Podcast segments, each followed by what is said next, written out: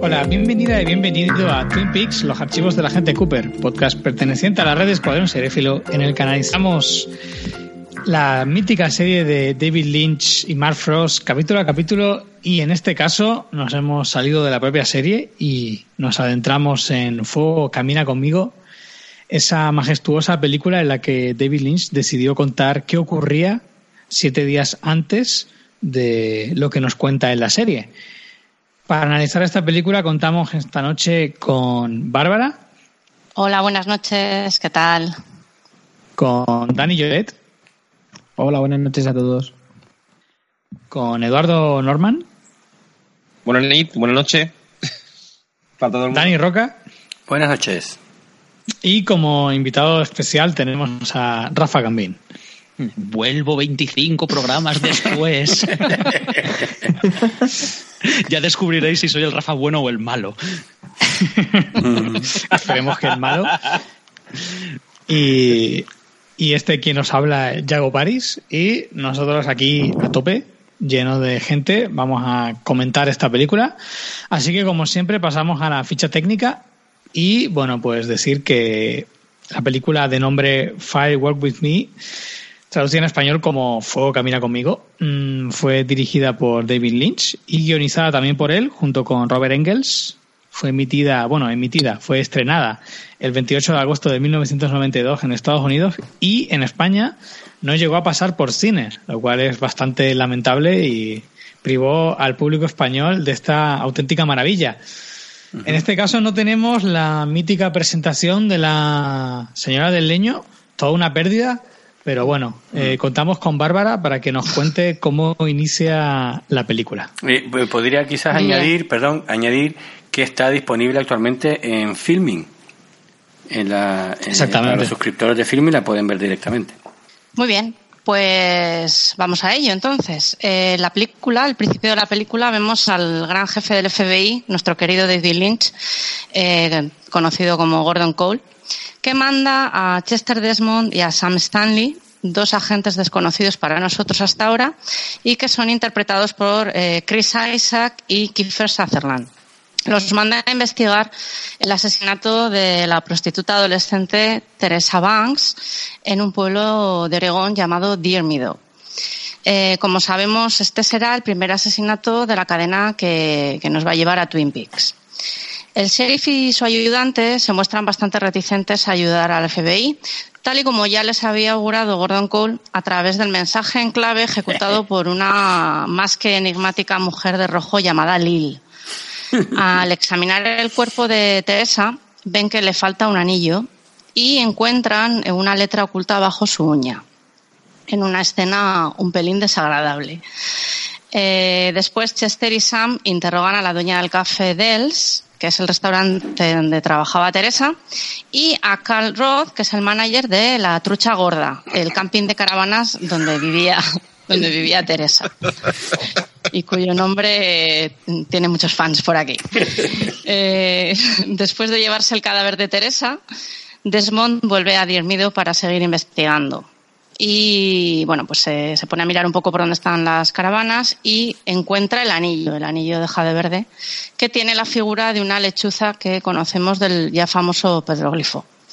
Eh, en ese mismo momento, cuando lo encuentra, Chester es raptado por una fuerza invisible. Al día siguiente, en la oficina del FBI en Filadelfia, Gordon y nuestro querido agente Cooper tienen una visión de su colega desaparecido, Philip Jeffries, nada menos que David Bowie, y además una escena bastante extraña delante de una cámara de televisión, que les habla de la reunión de varios espíritus misteriosos, el hombre de otro lugar, Bob y los Tredmond, el abuelo y el niño que conoció Donna cuando recorrió la ruta de Milson Wills de Laura, Laura Palmer. Y eh, Cole manda a Cooper a investigar la desaparición de Desmond, pero no encuentra nada definitivo, aunque cree que el asesino volverá a atacar.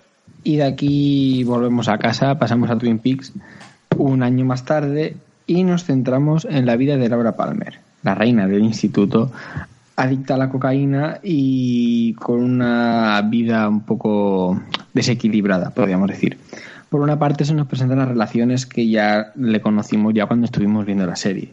Eh, Bobby como su novio atolondrado, eh, James como su intenso amante y Donna, su mejor amiga, que intenta un poco seguirle el ritmo, aunque vemos que, bueno, lo intenta, con poco éxito. También vemos al agorafóbico eh, Harold Smith, a quien deja el diario secreto que, que todos ya conocemos, al que le faltan dos páginas que han sido arrancadas por Bob. Harold no, no cree en Bob y Laura Palmer le dice que este, este sujeto Bob la lleva violando desde los 12 años. La cosa empieza a ponerse oscura, bien oscura, y en esto aparecen la abuela y, el niño en forma de aparición y le advierten contra el hombre tras la máscara que está en su habitación. Bueno, entonces ella ve a Bob y sale corriendo de la casa, pero se queda conmocionada al ver que su padre Leland es el que sale de, eh, la, o sea, que el, como establece la conexión por primera vez entre su padre y Bob, esto la deja totalmente trastornada. Eh, la actitud de Leland es muy errática, eh, tanto comportándose como una especie de maltratador psicológico, ayudándola a tener, acusándola de tener aventuras o del pecado de sentarse a la mesa con las manos sucias, pero luego en otro momento como que le cambia como que esta doble personalidad que conocemos luego en Twin Peaks eh, le pasa, pasa la ternura que le muestra. Y entonces Laura tiene un nuevo sueño dentro de la logia negra en el que aparecen Cooper y el enano, que le ofrece el, anillo que hemos visto antes que lleva a Teresa. Entonces Cooper le dice que no lo coja y ve en la cama, se le aparece al lado a, Laura eh, el personaje de, Annie, cubierta en sangre, que le dice que ponga en su diario que el bueno de Dale está atrapado en la logia y no puede escapar. Entonces despierta y ve el anillo en su mano. Bien, a mí me ha tocado personalmente mi escena favorita de mi película, de la película, con lo cual estoy especialmente contento de poder narrarla. Y lo que ocurre es lo siguiente. Y es que a la noche siguiente asistimos al lado más salvaje de, Laura, que es mmm, perseguida, en cierta manera, por la tímida Donna. Primero vemos a Laura cómo va al Roadhouse eh, para encontrarse con su camello, el desagradable pero muy fiestero Jean Renault, y ponerse ciega y tener sexo con extraños. Donna sigue sus pasos y en cierto modo pues la reta y eh, lo que hace es enrollarse con uno de los clientes de Laura. Después van al Pink Room en Canadá, donde está su compinche Ronette Pulaski, que ya conocemos de la serie. Saben cosas del pasado de Teresa y de cómo fue su asesinato, y al parecer esta mujer intentaba chantajear a alguien. Laura Palmer se, se entrega cada vez más al desenfreno, pero Donna, que todavía no termina de, de atreverse, eh, coge la chaqueta de Laura Palmer y entonces eh, parece como que se siente poseída por ese lado tan salvaje de Laura y se lanza por todas con, sin ningún tipo de pudor. Laura entonces en un momento la ve que se está enrollando en tobles sobre la mesa con uno de los chicos y entonces pues eh, siente un cargo de conciencia y se vuelve muy loca para poder sacarla de ahí, puesto que no quiere que se convierta en lo mismo que ella misma es. Pasamos al día siguiente en el que Laura y Donna están en casa de Donna después de una noche salvaje y Donna no recuerda nada, afortunadamente para ella, de lo que ha pasado. Eh, vemos como Leland va a buscar a Leland va a buscar a Laura a casa de, Donna y entonces eh, vamos a presenciar una escena curiosísima. Ambos van en coche y de repente una furgoneta empieza a seguirlos de una forma muy agresiva Resulta que dentro de la furgoneta está Mike, el manco que conocemos de la serie. Y como sabemos, además, forma parte de la logia negra.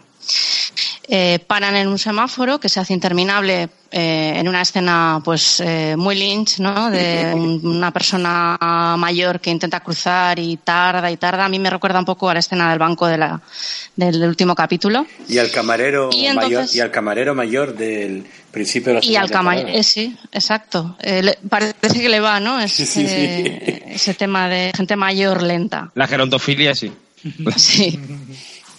Y bueno, pues entonces eh, vemos como Mike la- se sale de la fila y se pone junto a ellos gritándoles de una manera muy, muy agresiva. A Lilan le dice que el hilo se romperá y a Laura, eh, mientras le enseña un anillo, el anillo de Teresa, le dice es él, es tu padre. Eh, bueno, pues eh, ellos se, se van muy asustados y meten un frenazo contra un garaje. Y ahí es donde Lilan empieza a recordar su lío con Teresa, a quien había pedido que le preparase una sesión de sexo en grupo con algunas amigas. Y vemos que cuando va a esa sesión en grupo, pues huye porque ve que una de esas amigas, eh, pues es Laura, no es su hija. Eh, a partir de ahí, Teresa descubre eh, que, presumimos que, Teresa descubre que Lilan es padre de Laura y entonces planea chantajearle, razón por la que él la asesinará después. Al día siguiente, Laura y Bobby van al, al bosque a la cita con un camello que les había organizado Jack Renault. Ambos están muy borrachos, especialmente Laura, que no para de reír, está ahí como un poco ida. Y la escena termina dramáticamente, ya que el camello, que por cierto es el huyente del sheriff de Dirmido, intenta matar a Bobby. Bobby reacciona y le dispara en la cabeza. eh, y después, muy asustado, Bobby intenta tapar el cadáver, pero Laura, que está muy, pasa- eh, muy pasada, no para de reír y decirle: Has matado a Mike. Y la noche siguiente eh, vemos otra escena, mm, creo que muy dura. Es la escena en la que Bob entra eh, por la ventana de Laura para tener sexo con ella. Y vemos también cómo se transforma en, Lilan, lo que traumatiza todavía más a Laura Palmer, todavía más de lo que estaba. Al día siguiente le advierte que se mantenga lejos de ella y se sumerge aún más en- en la cocaína. Bobby se entera de que Laura solo lo quiere para conseguir esta droga y también decide romper con ella.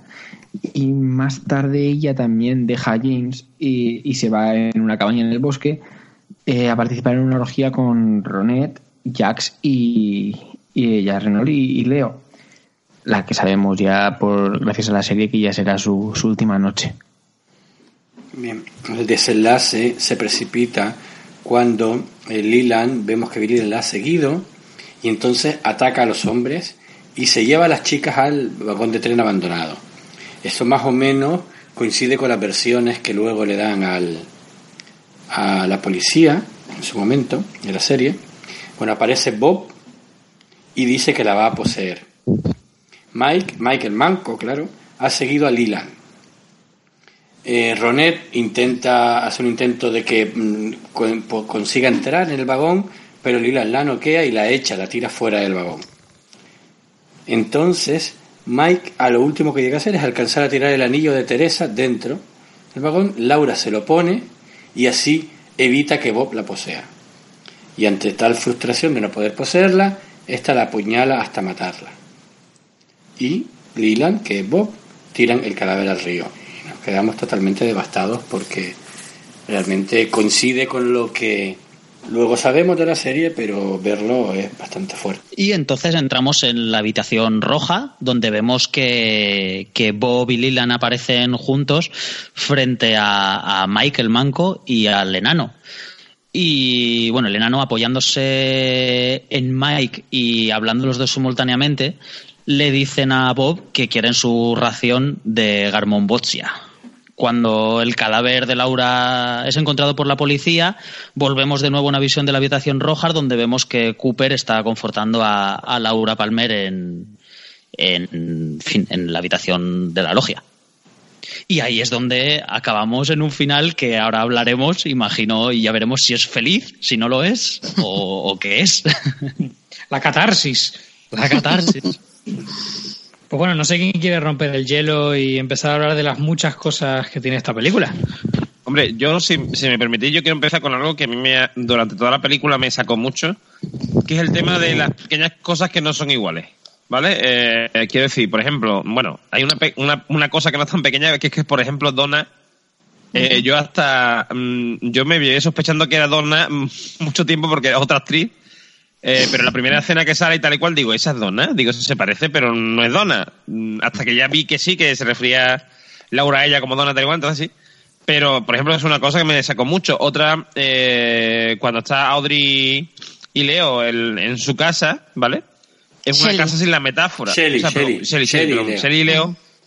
Shelley y Leo. Sí, eh, su casa es la- la- su casa, pero sin la metáfora. Es decir, la, la casa de, de Shelley Leo está a medio C porque obviamente su matrimonio está a medio C.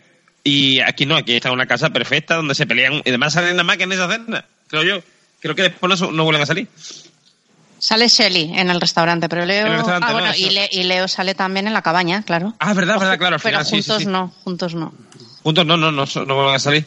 Entonces, mm, es como una escena ahí como también como muy en- de pegotón, ¿no? Mm, como para recordarnos que son matrimonios, no sé. Y, por ejemplo, lo de que el, el, el, el bar se llama distinto, ¿no? Que no sea que no sea el Roadhouse, sino que sea el Bam Bam Bar, que en realidad sería como se llamaría originalmente el, el bar. ¿Y para qué le vamos a cambiar el nombre por una película? Porque la película se ve que tiene... mm, No, no. ¿No? No, no, no, no es así, no. Ese rótulo lo ponen para hacer la película. O sea, no, el bar no se llamaba así. Se, se llama Roadhouse, de hecho, el bar. El de Pues verdad. habría, habría tema de derecho o lo que sea. No sé, pero eh, en la serie yo creo que el rótulo está igual, quiero recordar, con el Bang Bang, pero y aún así le llaman Roadhouse al, al lugar. No lo sé. No, no tengo yo tanta memoria. Pero ni me he puesto a Sí, mirarlo. la creo que sí. Pero son, pero que son pequeñas diferencias que, que te hacen que chirríe un poco la serie, ¿no? Bueno, que yo las entiendo porque obviamente este hombre está haciendo la película por su cuenta sin, sin digamos, contar con, con los medios originales de la serie. Pero, Hombre. pero eso, se me, se me hace raro eso.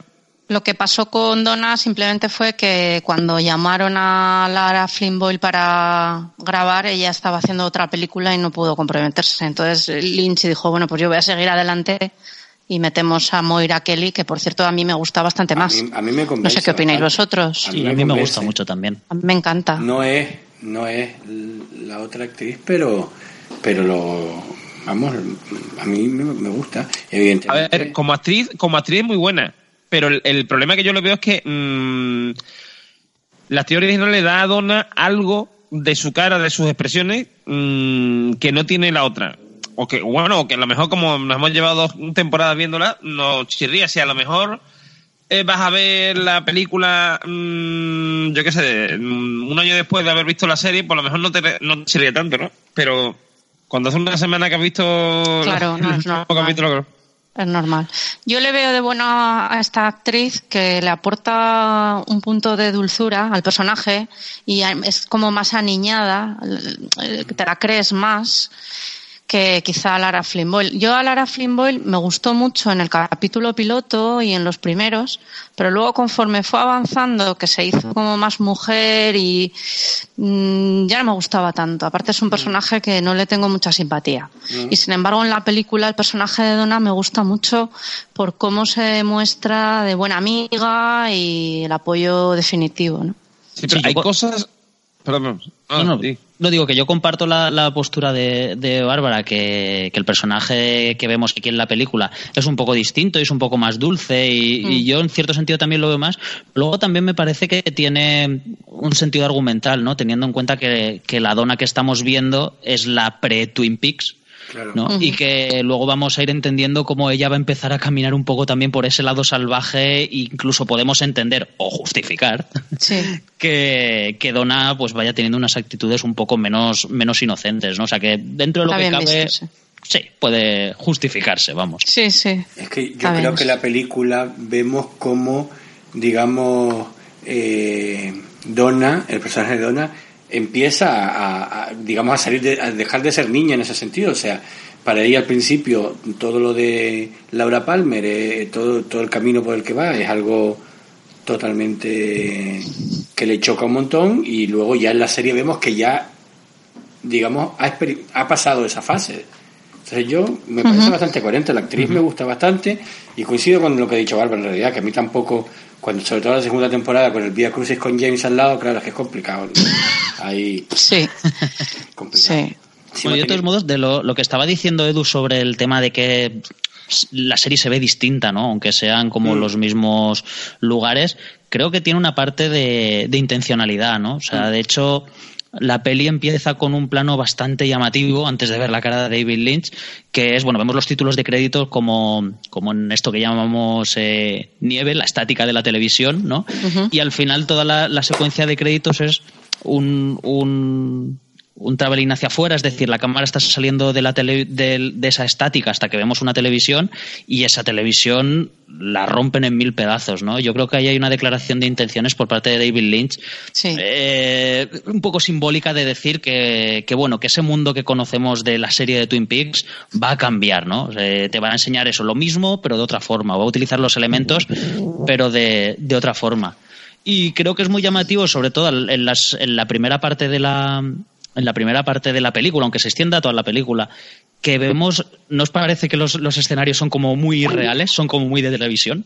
Está todo muy iluminado, tiene una iluminación súper plana, uh -huh. eh, uh -huh. incluso parece, parece que se ve el cartón piedra, o sea, parece que se ve el estudio, se ven mucho los techos así muy altos. Es como de película indie. A mí, sí, a mí pero, me da un, un carácter lo, como de película indie, como si no fuera una película de, de él, de Lynch, sino sí. de uno que está empezando. No sé cómo explicarlo. Claro, sí, pero lo, lo, curioso es que la serie tiene un estilo muy cinematográfico, es decir, no parece tan sí. televisiva, sino que tiene una iluminación muy trabajada, tiene muchas sombras, mucho claroscuro sí. y, y, y, eso, el, el, look es más cinematográfico. Entonces yo ahí sí que veo un juego burlón de Lynch, ¿no? Como para, para crearte una sensación, para que te sientas extraño en el mundo que, que ya conoces y creo que hay cierta intención en todo esto. Pero sí, la sensación yo... es esa, de extrañeza total. Y cuando yo recuerdo la primera vez que vi la película, a mí me dejó mmm, impactadísima. Y, y, creo que es por lo que dices, Rafa, ¿eh? por ese cambio tan radical de todo, de, de, de imagen, de luz. Sí, sí. El uso, el uso por ejemplo, de, de escenarios eh, eh, en el exterior, y me refiero en exterior no no en medio del bosque como en la, como en la serie, sino a una calle, el instituto, eh, cosas así que, que en la serie no se ven tanto. Sin embargo, en la, en la película sí y, y destaca mucho porque, claro, mmm, no están no estamos acostumbrados y sobre todo por, por el manejo que hace de esa eh, de esos exteriores, ¿no?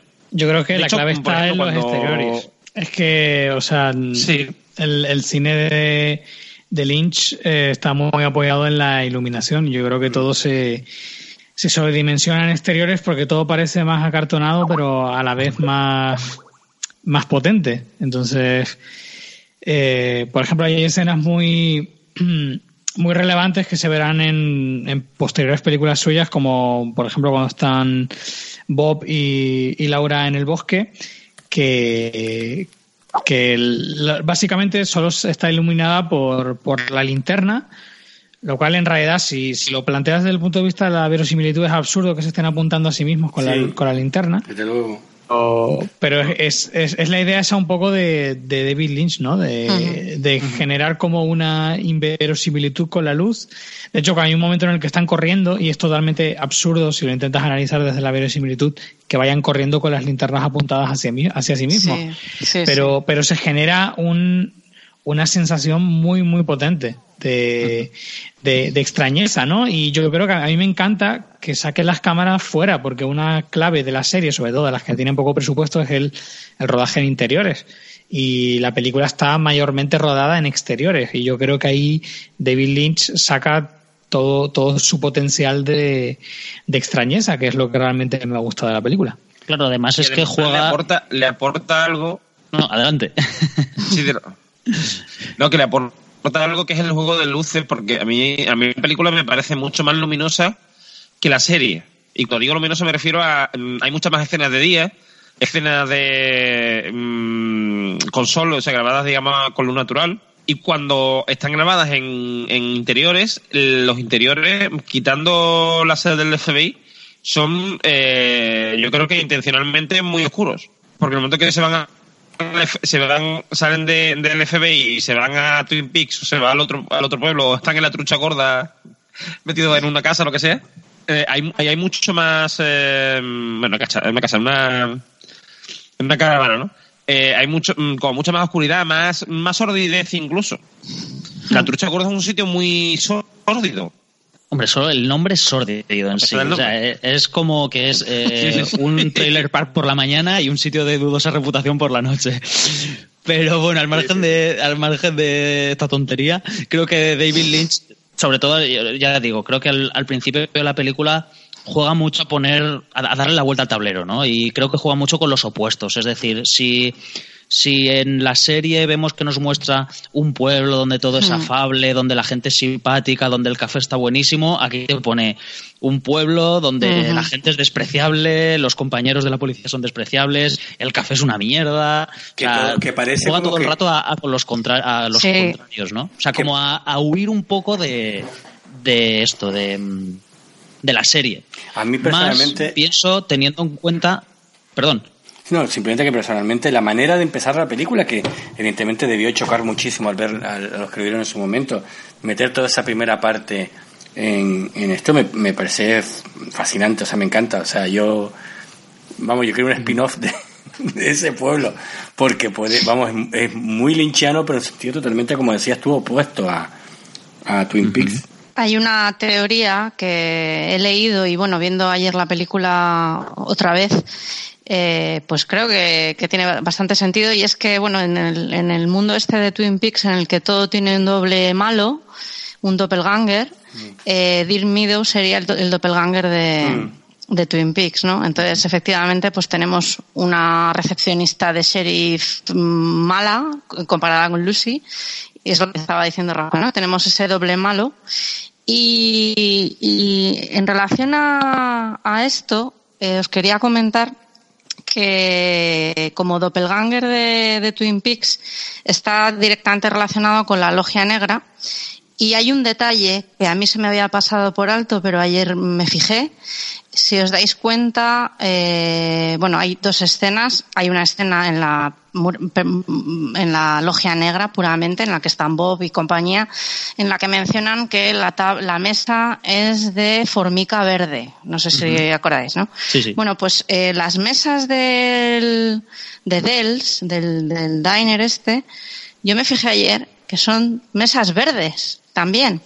Y luego tiene eh, una entrada en la, por la que entran eh, eh, Chris Isaac y Kiefer Sutherland, que también tiene este tipo de luz estroboscópica, se llama, ¿no? Mm. Que es, está relacionada directamente con la logia negra. Y luego también, y ya termino con esta teoría un poco extraña, eh, cuando están tomando el café, hay una pareja, hay un señor que les pregunta mm, por ¿me estáis preguntando por el asesinato de esta chica? Sí. Bueno, pues este señor está está acompañado, perdón, de una chica vestida de negro que habla en francés. Y si recordáis, el mini Lynch de la serie también dice algo en francés, ¿no? Entonces, bueno, pues todas esas cosas me llamaron la atención que puede ser que efectivamente pues sea ese, ese doble, esa sombra de Twin Peaks en la logia negra.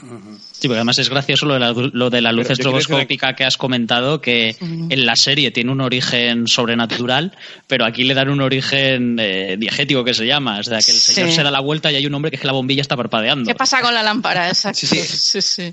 Eso, es lo que, eso es lo que yo quería comentar, que porque yo esa escena le di vuelta. Mm, porque además mm, dice, dice Bárbara que eso es una entrada al sitio. Yo he visto la escena varias veces y me da la sensación de que es una habitación que está ahí con un sello con una lámpara que hace que parpadea y otro sentar una mesa. Porque yo mm. no he visto ningún. O sea, le he dado vueltas y no he visto. Parece que por donde ellos entran es por donde después salen. Y yo me quedé muy rayado porque además es que se ve el. La, o sea, se ve el. El bar totalmente, bueno, el, el, totalmente decorado tal y cual, y aquello es una habitación con la de esto en gris, de, vamos, en gris cemento, ¿eh? un señor ahí con una lámpara que hace clac clac, y, otro señor sentado en una mesa. Además, em, sentado en una mesa al más puro estilo, no sé, mm, entre va de pueblo y, mesa de médico de, cabecera, ¿sabes? No sé, una cosa muy, muy extraña y medio. Y es una escena de estas típicas de Lynch de, sacarte del sitio, ¿no? Porque, porque es que esa habitación no tiene ningún sentido en ese sitio. Efectivamente.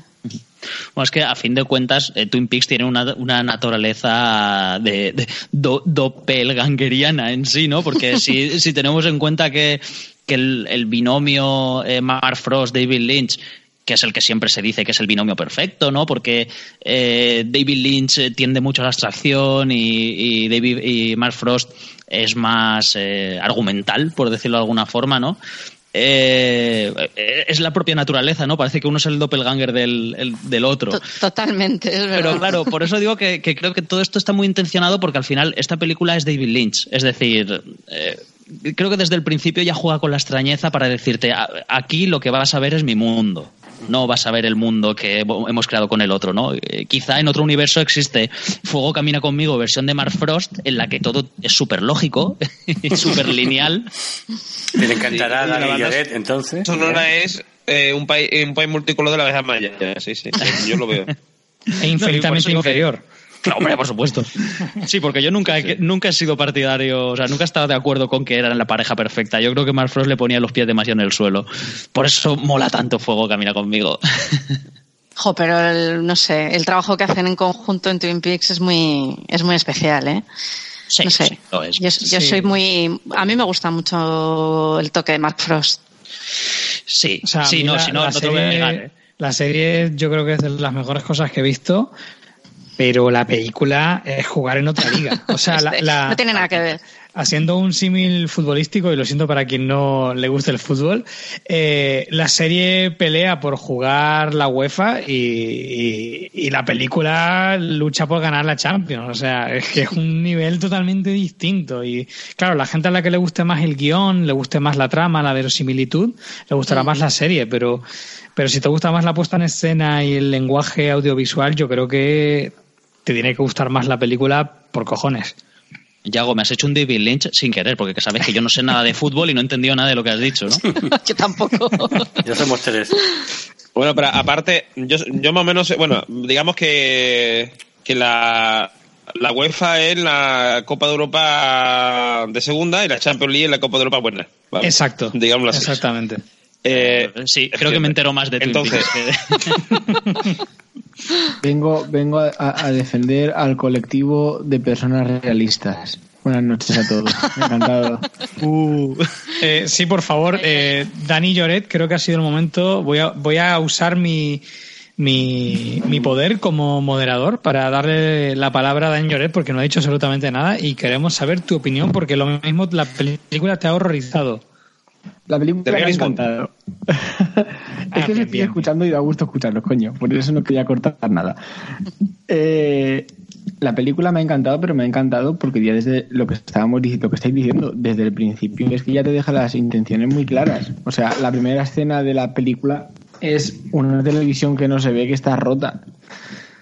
Eso para mí es como decir, mira, lo que has visto hasta ahora en la tele, la serie, es eso. Y ahora, ahora, ahora vengo yo a explicarte otra cosa.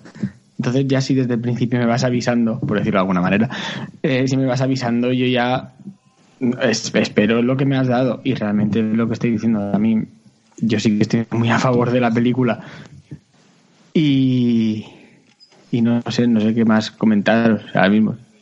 Menos mal que has dicho mí- que estás a, favor, porque si no, que me, no digo que si no se hubiese No, convertido en, en mi doppelganger, porque los dos somos de Alicante, él con pelo y un calvo, si llegas a decir que no te mola la peli y a mí sí, Y, y nunca se les ha visto juntos. claro. y los dos tenemos barba y gafas, es muy sospechoso, ¿eh? Sí, sí. Sí. Lo que lo que ocurre también, eh, que yo creo que es bastante curioso, es cómo, eh, cómo empieza la película. Quiero decir, la película empieza, lo, lo primero que vemos, que conocemos, digamos, que reconocemos es Gordon Cole. Pero es un Gordon Cole, eh, mm, hombre, reconocible, pero un poco distinto, ¿no? Menos, no sé, más en plan jefe del FBI, menos de coleguita, más de plan jefe del FBI.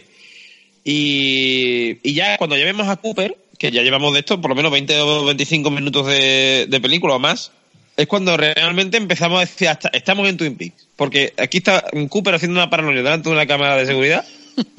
El securata lo mira con cara rara, como si no entendiera nada, pero, pero, lo, pero que a la vez le parece normal. Como si está, está- ya están estos locos aquí haciendo sus cosas. Y, el tío se pone allí, se pone allí, hasta que aparece David Bowie en la, en la, cinta de la cámara de seguridad. ¿Vale? Que dices tú, ah, mira, eh, la, aquí cristal oscuro, ¿no? Pero no, no, es parte de... Es parte de... Dices tú, estaba viendo el hombre cristal oscuro eh, mientras que veía... No, no, pero no veía los monitores a la vez que ve una peli, sino que está allí, de repente aparece, además que no sabe si es un sueño lo que ve Co- Cooper es un sueño, si realmente ha sucedido. Parece aquello más Miami Beach que otra cosa, o sea, parece de corrupción en Miami, porque una escena muy corrupción en Miami, un tío que aparece vestido de blanco con chaqueta, no sé qué, y ahí todo el mundo lo mira. Pues se supone que viene de, de Brasil. Pero eso no se sabe porque es una escena eliminada. Para mí ahí Sí, es donde empieza la peli de verdad. En el, en el momento que aparece Jeffries en escena. Todo lo anterior me parece que es un poco eso. eh, David Lynch te muestra el código que va a utilizar durante la peli. eh, es, es un poco la declaración de intenciones, pero la película para mí empieza en eso, en la, en la aparición de, de Jeffries. Que además es lo que le faltaba a Twin Peaks, meter a, a este, a David Bowie. Que ya podrían haber metido a. Bueno, iba a decir a Julio Iglesias, pero igual hubiese sido más raro todavía. Yo pensaba Es que que yo ahí se, se iba a marcar un carretera perdida con, con una transubstanciación entre, entre Chet y, y Jeffrey, que en realidad fueran el mismo personaje de alguna manera extraña, pero como no lo insinúa realmente, pues me, me quedé un poco con las ganas, pero bueno, a lo mejor ahí estaba el sustrato, no lo sé. Pero Rafa, lo de que sea David Bowie tiene una explicación, ¿vale? Porque una cosa que poca gente sabe, y es que David Bowie eh, se dedicó durante muchos años a repartir su tarjeta de visita por todos los productores para decirle, si hay un papel extraño, eh, me llamáis a mí. Y mientras que él lo miraba con su mirada de, dos- de dos colores, ¿vale? Muy fijamente le decía así como, si veis un papel extraño, llamadme a mí, ¿vale? Entonces todo el mundo, porque si te das cuenta, todas las películas que sale David Bowie, tú dices, va a ser el papel más raro que haya. Ahí, venga, con tus verdad, ¿eh? cojones. bueno. Es que Sí, es sí. verdad. Porque, bueno, también es verdad, también es verdad que mm, David Bowie, o sea, que es decir, eh, mm, poner a David Bowie, el señor que vende el pan, por ejemplo, pues como que no, ¿no? Ya que tiene a David Bowie, que tiene un tío raro, con cojones, y más, y más en aquella época, quiero decir, porque eh, si uno ve los, los vídeos de su, de su, de esto, que muchos de ellos consisten en él al lado de un, de un osciloscopio cantando, ¿vale? De- mm, con la cara pintada, pues mm, normal es cuando ves algo raro decir, hostia, este papel es perfecto para David Bowie.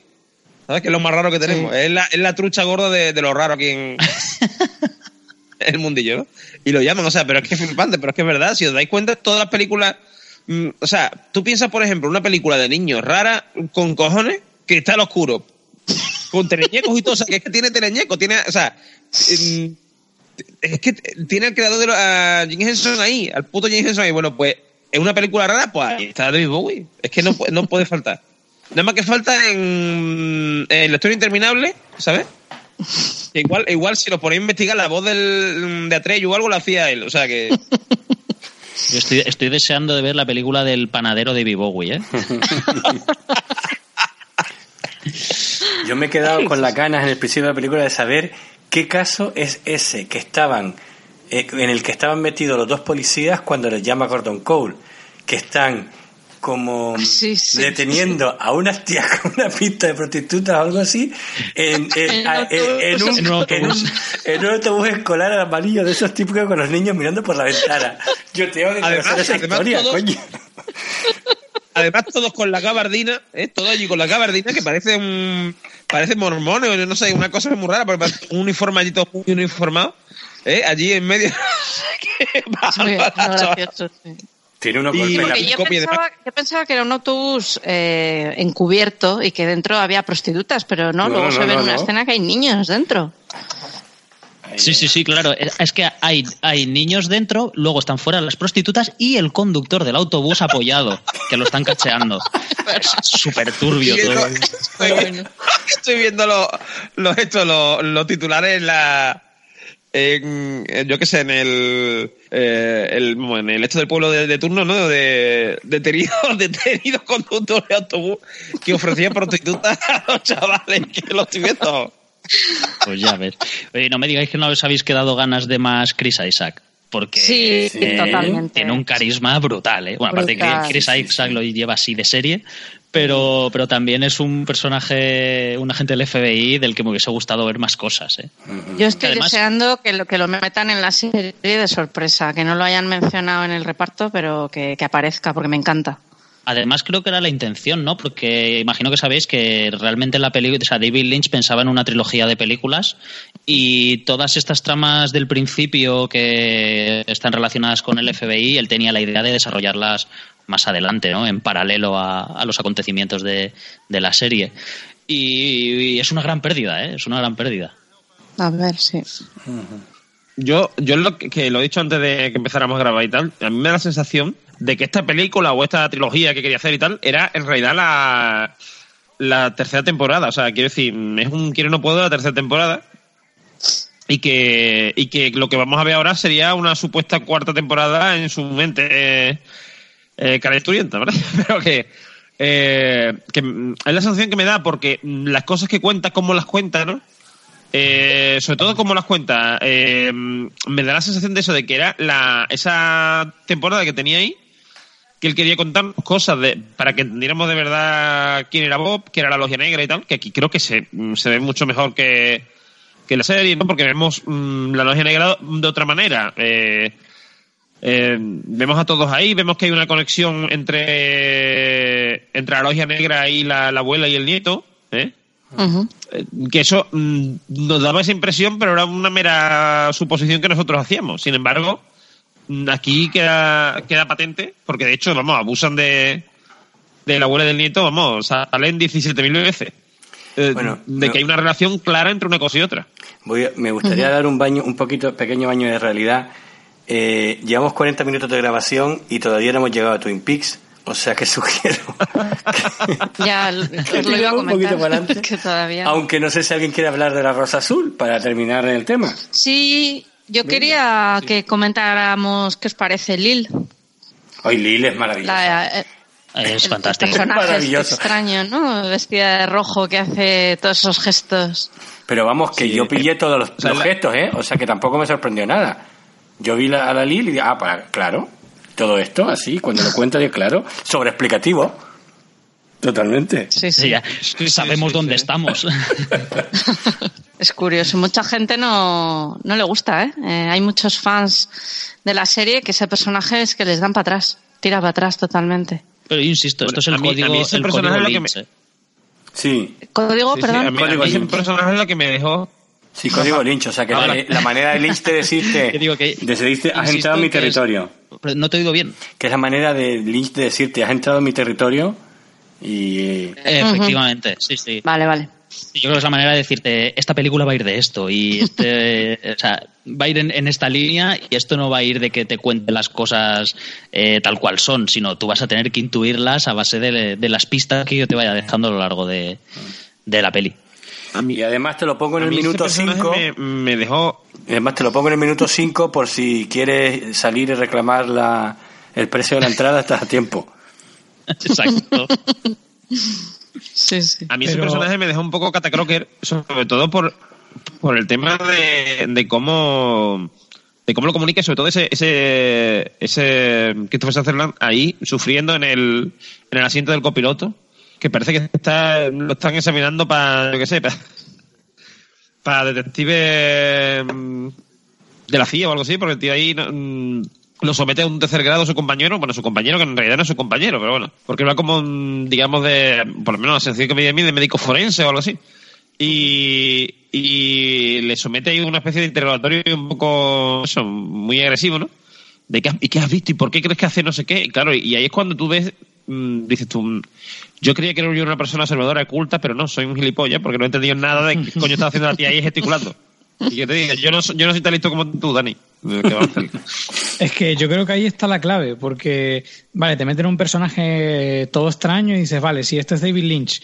Pero yo creo que la clave de la escena está en la naturalidad con la que todo el mundo acepta que esa mujer le está dando una serie de señales mediante gestos Ujú. y todo el mundo lo acepta tal cual. Ese, yo creo que ese, ese es el verdadero Lynch, no es el, el meter las cosas estrafalarias, es que, que su mundo, todo, gira en torno a una serie de, de reglas alternativas al mundo en el que vivimos nosotros. Y eso me, me pareció lo más interesante.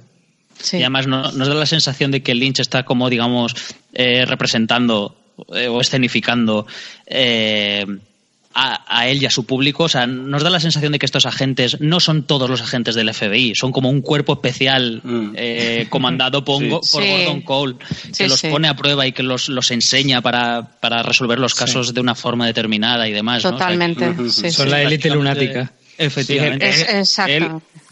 Es lo, es lo que había antes de antes de que Fox Mulder eh, estuviera con lo de los expedientes X, lo llevaba a toda la gente. O sea, está claro.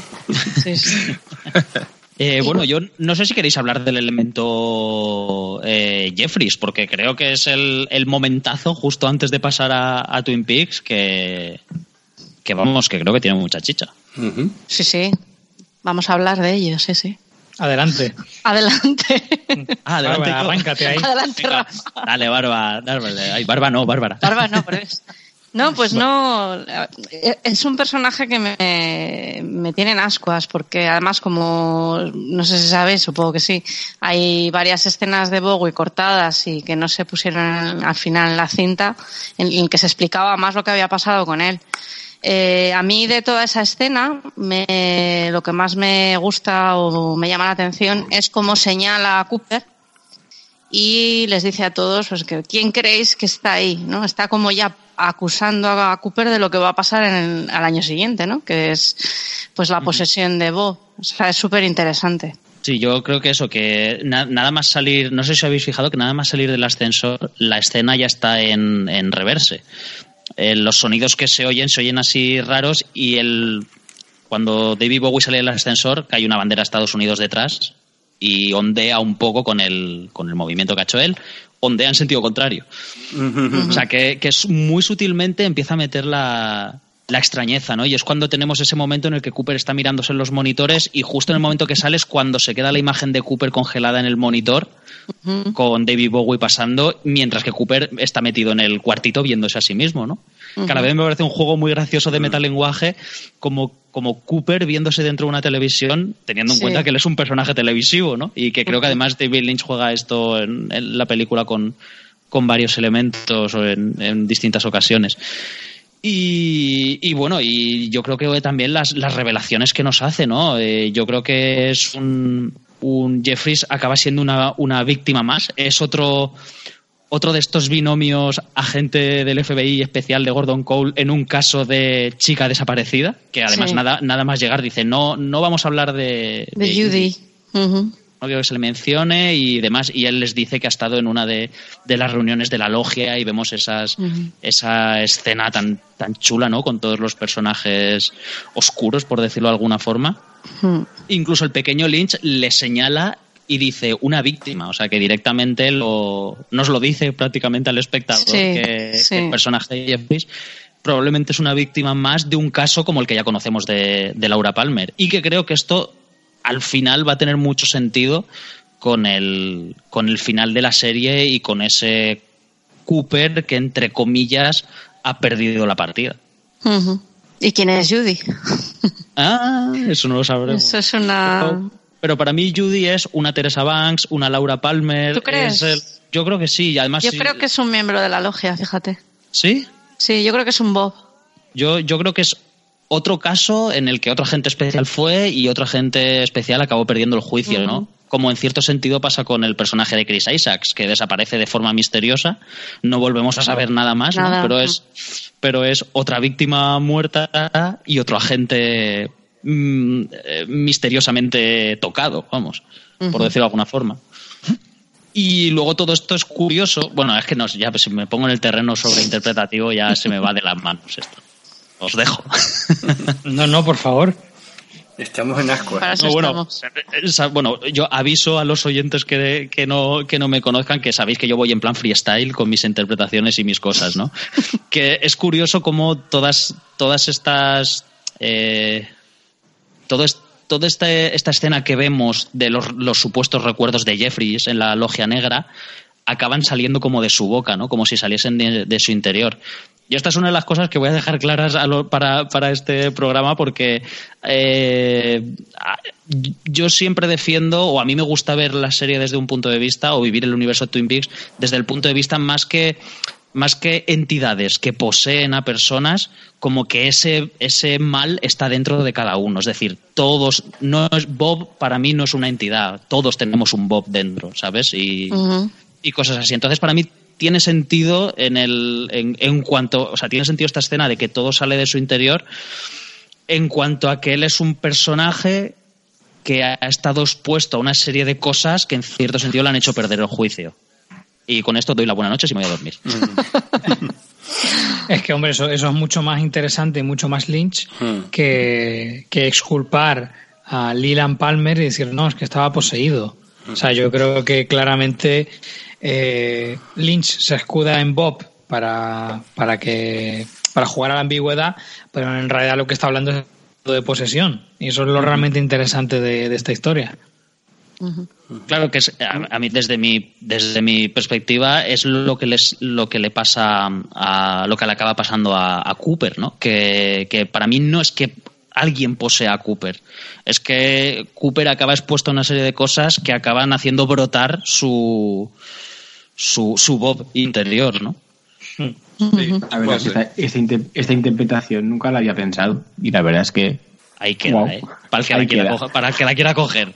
No, esto ya os digo, esto, sabéis que a mí me gusta siempre hablar de las interpretaciones personales. No digo, no digo embargo, que sea así, solo que me gusta verlo. Sí, sí, sí. Sin embargo, Rafa, te, te, voy a decir una cosa que, que ahí que yo creo que se saldría de eso, que es el tema de, de Mike, ¿vale? Porque Mike se supone que es miembro de la logia, mmm, de la logia negra, eh, que ha estado ahí dentro tal y cual, pero ahora es un arrepentido. Mm. Si eso realmente fuera la, la, la parte oscura de alguien, de un banco, por ejemplo, por un ejemplo, pues eh, ahí estaríamos hablando de algo mmm, que no encajaría, ¿no? Porque mmm, la parte oscura no se va a, a, a, esclarecer de repente, ¿no? Bueno, pero en Mike sabemos. Puede ser, sí. O, o, no lo sabemos, la verdad es que ya no lo sé, porque tengo tanto caca de Twin Peaks que ya no sé. Sí, pero aquí, aquí Mike, por lo menos se nos hace ver en la el... última escena que, que el enano es. ¿Sí? La, es el Mike el Bob, perdón, que Mike se quita de sí mismo. El brazo, exacto. El brazo. Él dice I am the arm, ¿no? Soy el brazo. Efectivamente.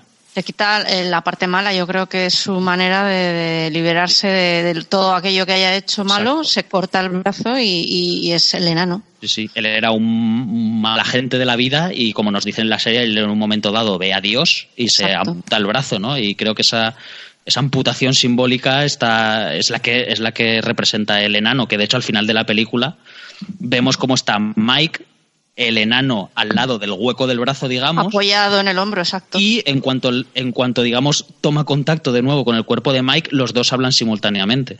Uh -huh.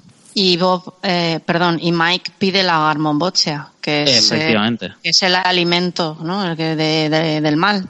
Correcto. Es que es el, el, dolor y el, es el pain and sorrow, creo que es el dolor y pesar.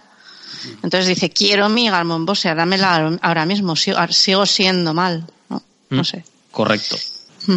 Bueno, y bueno, todo esto solo con el primer cuarto de hora, o sea que vamos bien. Sí, bueno, sí no, pero, pero por eso digo que ahí, ahí, es donde ahí es donde digo que Jeffrey para mí es, es un, un clic importante en la película, ¿no? Que es la que digamos va a dar inicio a, a todo sí. lo que conocemos. Es que yo creo que en realidad lo que hemos hecho no es hablar del primer cuarto de hora, hemos hablado de, de la, del ambiente de la película y de la película intención sí, de la símbolos. película. Mm. Sí. Para mí es una de las partes más importantes, incluso más que muchas de las cosas que vemos de Laura. Yo creo que toda esta parte inicial es imprescindible. Ahora es cuando podemos hablar de esa escena de 20 minutos en, en esa especie de rave de, mm. de color de color rojo y luces estroboscópicas. Sí, Lo propongo. Sí, sí, sí. Pink Room, ¿no? Buenísimo. Impresionante. Yo era como, ya no, lo, ya no lo pude superar, ya no lo pude superar y con cada plano era superior al anterior. Es de o sea, mis favoritas que, también. Sí, eh, vamos, para mí es mi escena favorita y es que entramos en un mundo totalmente desquiciado y muy, muy erótico, pero a la vez enrarecido y, y, es como, no sé, es, es puro Lynch que, que, siempre tiene en sus películas, son siempre con, con una pulsión sexual muy potente, uh -huh. pero siempre incómoda. Entonces es, es, muy interesante lo que logra en, en esta escena. Sí, sí, sí, totalmente. O sea, y me parece que es un que es que es la expresión visual perfecta de, del estado interno de, de, Laura Palmer, ¿no? Y de la dinámica en la que se encuentra, ¿no? Esa dinámica en la que está como atrapada, barra condenada, barra mmm, entregada, o sea, mm. que, de la que es incapaz de salir y por mucho que quiera. ¿no? Sí, además ella sabe que eso le lleva a un final X, ¿no? Que es el al final que tiene, porque además cuando ve que Donna se aproxima a hacer las mismas cosas que ella, ella se da cuenta de que puede acabar igual que ella, que es eh, a punto de morir. Entonces, uh -huh. está interesante, sí. A mí es una escena que me encanta también. De hecho, Laura se busca su propio final. O sea, Exacto. Como sí. es, es, que se, se, lo está buscando. Pero para liberarse, sí. Claro, de, de, todo el trauma que lleva de, de, con su padre y demás. O sea, ella sabe dónde está yendo. Es consciente de cómo va a acabar la cosa, de que esto no puede acabar bien. Entonces, al ver que Donna también eh, eh, eh, intenta seguirle el camino, intenta seguir sus pasos, no le, le corta rápido, en plan, no, no, tú no. Mm, eso Yo es. creo que eso está, eh, ahí está la metáfora del, del cuadro, ¿no? Que le dan. De, bueno, la, la, la puerta al lado oscuro está abierta, ¿no? Y tú Eso es. decides si la cruzas o no, ¿no? Y además, esto, esto que ocurre con Donna refuerza también el- lo que os comentaba de Jeffries y de Cooper, ¿no? Cómo esa ex- exposición eh, a un mal determinado te puede llevar, porque Donna acaba un poco como poseída también, ¿no? Entregándose totalmente a los placeres lúbricos. y, y ahí es donde salta el, el temor de Laura, ¿no? Porque Laura al final sí que es consciente de lo que hay y evidentemente no quiere que su amiga vaya por esos derroteros. Sí, sí, Laura es consciente porque protege, intenta proteger a todo aquel que quiere. A, a James está todo el rato dándole largas para que Bob no se entere de que existe. Eh, de Harold Smith, por ejemplo, eh, hay una frase en la que ella dice, Bob no sabe que existes, así que contigo el diario estará, estará a salvo. O sea, como que ella sabe a quién tiene que proteger. Además, eh, eh, aquí Yago ha mencionado algo que, que creo que es el, casi el punto fuerte de. No, no de la película en sí, sino de la historia de, de Laura Palmer, ¿no? Que es el, el tema del, del sexo y de, y de la sexualidad, que creo que se, se juega de una forma eh, muy desgarradora y tocando muchos tabús, ¿no? Eh, como es el, el incesto y incluso uno que, que me cuesta eh, casi verbalizar, ¿no? Porque creo que hay, hay una escena que me resulta muy compleja en la que en la que ella está en la cama justo antes de que, de que aparezca Bob por la ventana. Y ella está como, como excitada, ¿no? Y, Mm. y creo que en, la- en- en las personas eh, de las que se ha abusado sexualmente eh, a veces eh, aparece un conflicto porque muchas veces eh, aparece placer sexual, ¿no? Durante, durante el abuso. El físico, no el, Sí. no el emocional, evidentemente. Y ahí se crea un- una dicotomía que es muy, muy difícil de trabajar y que creo que está muy bien representada en, en la peli, ¿no? Esas, esas cosas de que ella, a fin de cuentas, es un adolescente que está en pleno despertar sexual, que ese despertar sexual se ve truncado por el terrible abuso que su padre comete con ella y creo que ese rollo de la culpabilidad por el por el placer y y un poco el cómo ella se relaciona con los hombres, porque parece que siempre está utilizando la sexualidad para, para manipularnos, ¿no? O sea, con, con Bobby utiliza el- la Ujú. sensualidad para que le proporcione droga. Con James a mí me da la sensación de que realmente no está enamorada de, de él y que intenta jugar esa baza como para porque se siente protegida, porque es un buen chico, porque ella sabe que es un buen chico. Sí, porque es el bueno, sí, Sí. eso es.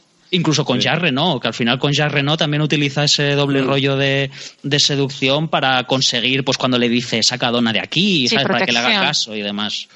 Hombre, hay, hay cosas que está claro que Lynch eh, tiene conocimiento de lo que es el. O sea, o por lo menos se lo ha estudiado para, tanto para Twin Peaks como para esta película. Del tema de los. Vamos, del. De los, eh, los síntomas de abuso sexual y tal, porque esto de la hipersexualización, ¿no? Es decir, mm, un deseo sexual ni refrenado porque está con Bobby, está con. Eh, con o sea, bueno, está- se mete entonces cosas de la orgía, tal y cual, y el uso de las drogas, por ejemplo, ¿no?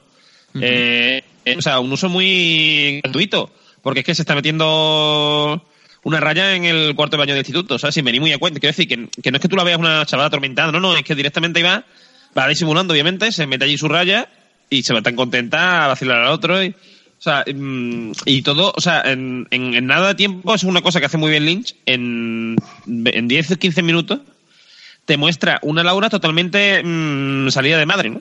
Mm. que se ve que, que no tiene control y que ya sea por, eh, por lo que al final ocurre o ya sea por, por ella misma, por el resultado de lo que ella está haciendo, va a terminar mal, ¿no? O sea que...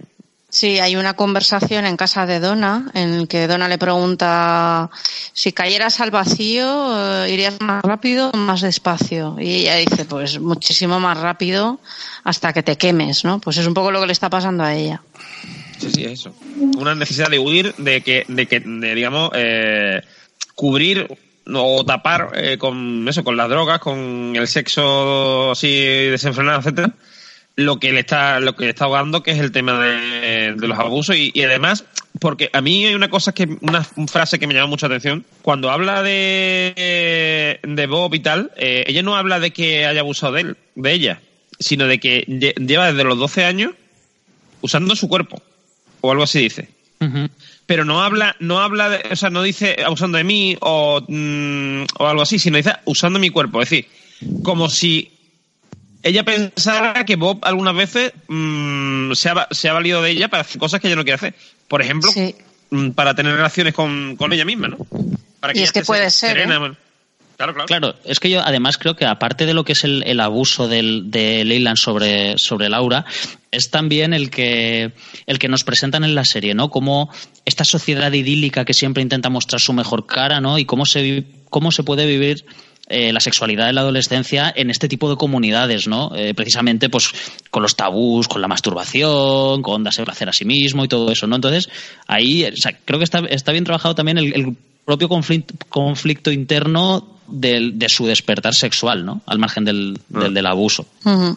Está claro. Bueno, ¿y qué os parece la escena del sueño de, de Laura?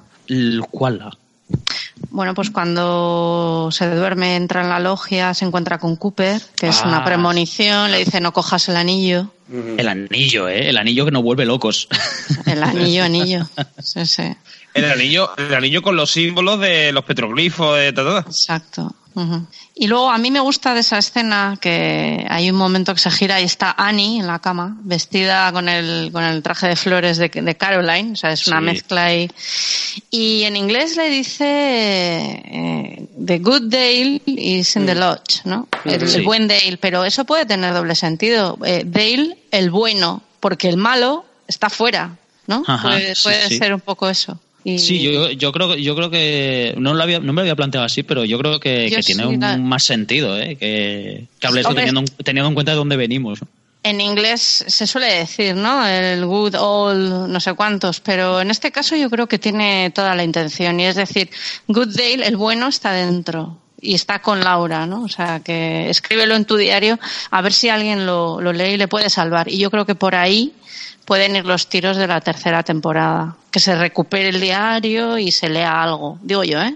Es una teoría mía también. No, me gusta también aquí que se nos que se hace como más incidencia en el anillo y demás el sentido circular que cobra todo, ¿no? Porque al fin Es- a fin de cuentas es eso, es como un, un aviso desde el futuro que es Eso lo que es. va a salvar a, a Cooper en un futuro, a la vez que la presencia de Cooper entre comillas, como vemos al final de la película, va a salvar a Laura, ¿no? Eso es. Sea, se crea ahí ese, ese sentido circular que además en la serie también está presentado y demás, que es muy chulo. Que de hecho Sí. me fi- no me había fijado nunca, pero, pero cuando ella tiene la revelación del anillo que de repente ata todos los cabos y se acuerda que lo llevaba el manco y todo eso, justo el de- hay un plano del despertador que da las 800, que el 8 son como dos círculos juntos y los dos ceros que son otros dos círculos, ¿no? O sea que, que hacen ahí un, un súper hincapié en, en todo lo circular, que es Sí, bastante sí. interesante, ¿no? Sí, es Por no hablar de la propia circularidad de repetir repetir actos y situaciones, ¿no? Que es un poco lo que te cuenta Twin Peaks, ¿no? La, el mal y, y el- los crímenes, ¿no? Contra las mujeres en este caso y, y los, los agentes que tratan de hacer el bien y que fracasan. Ujú.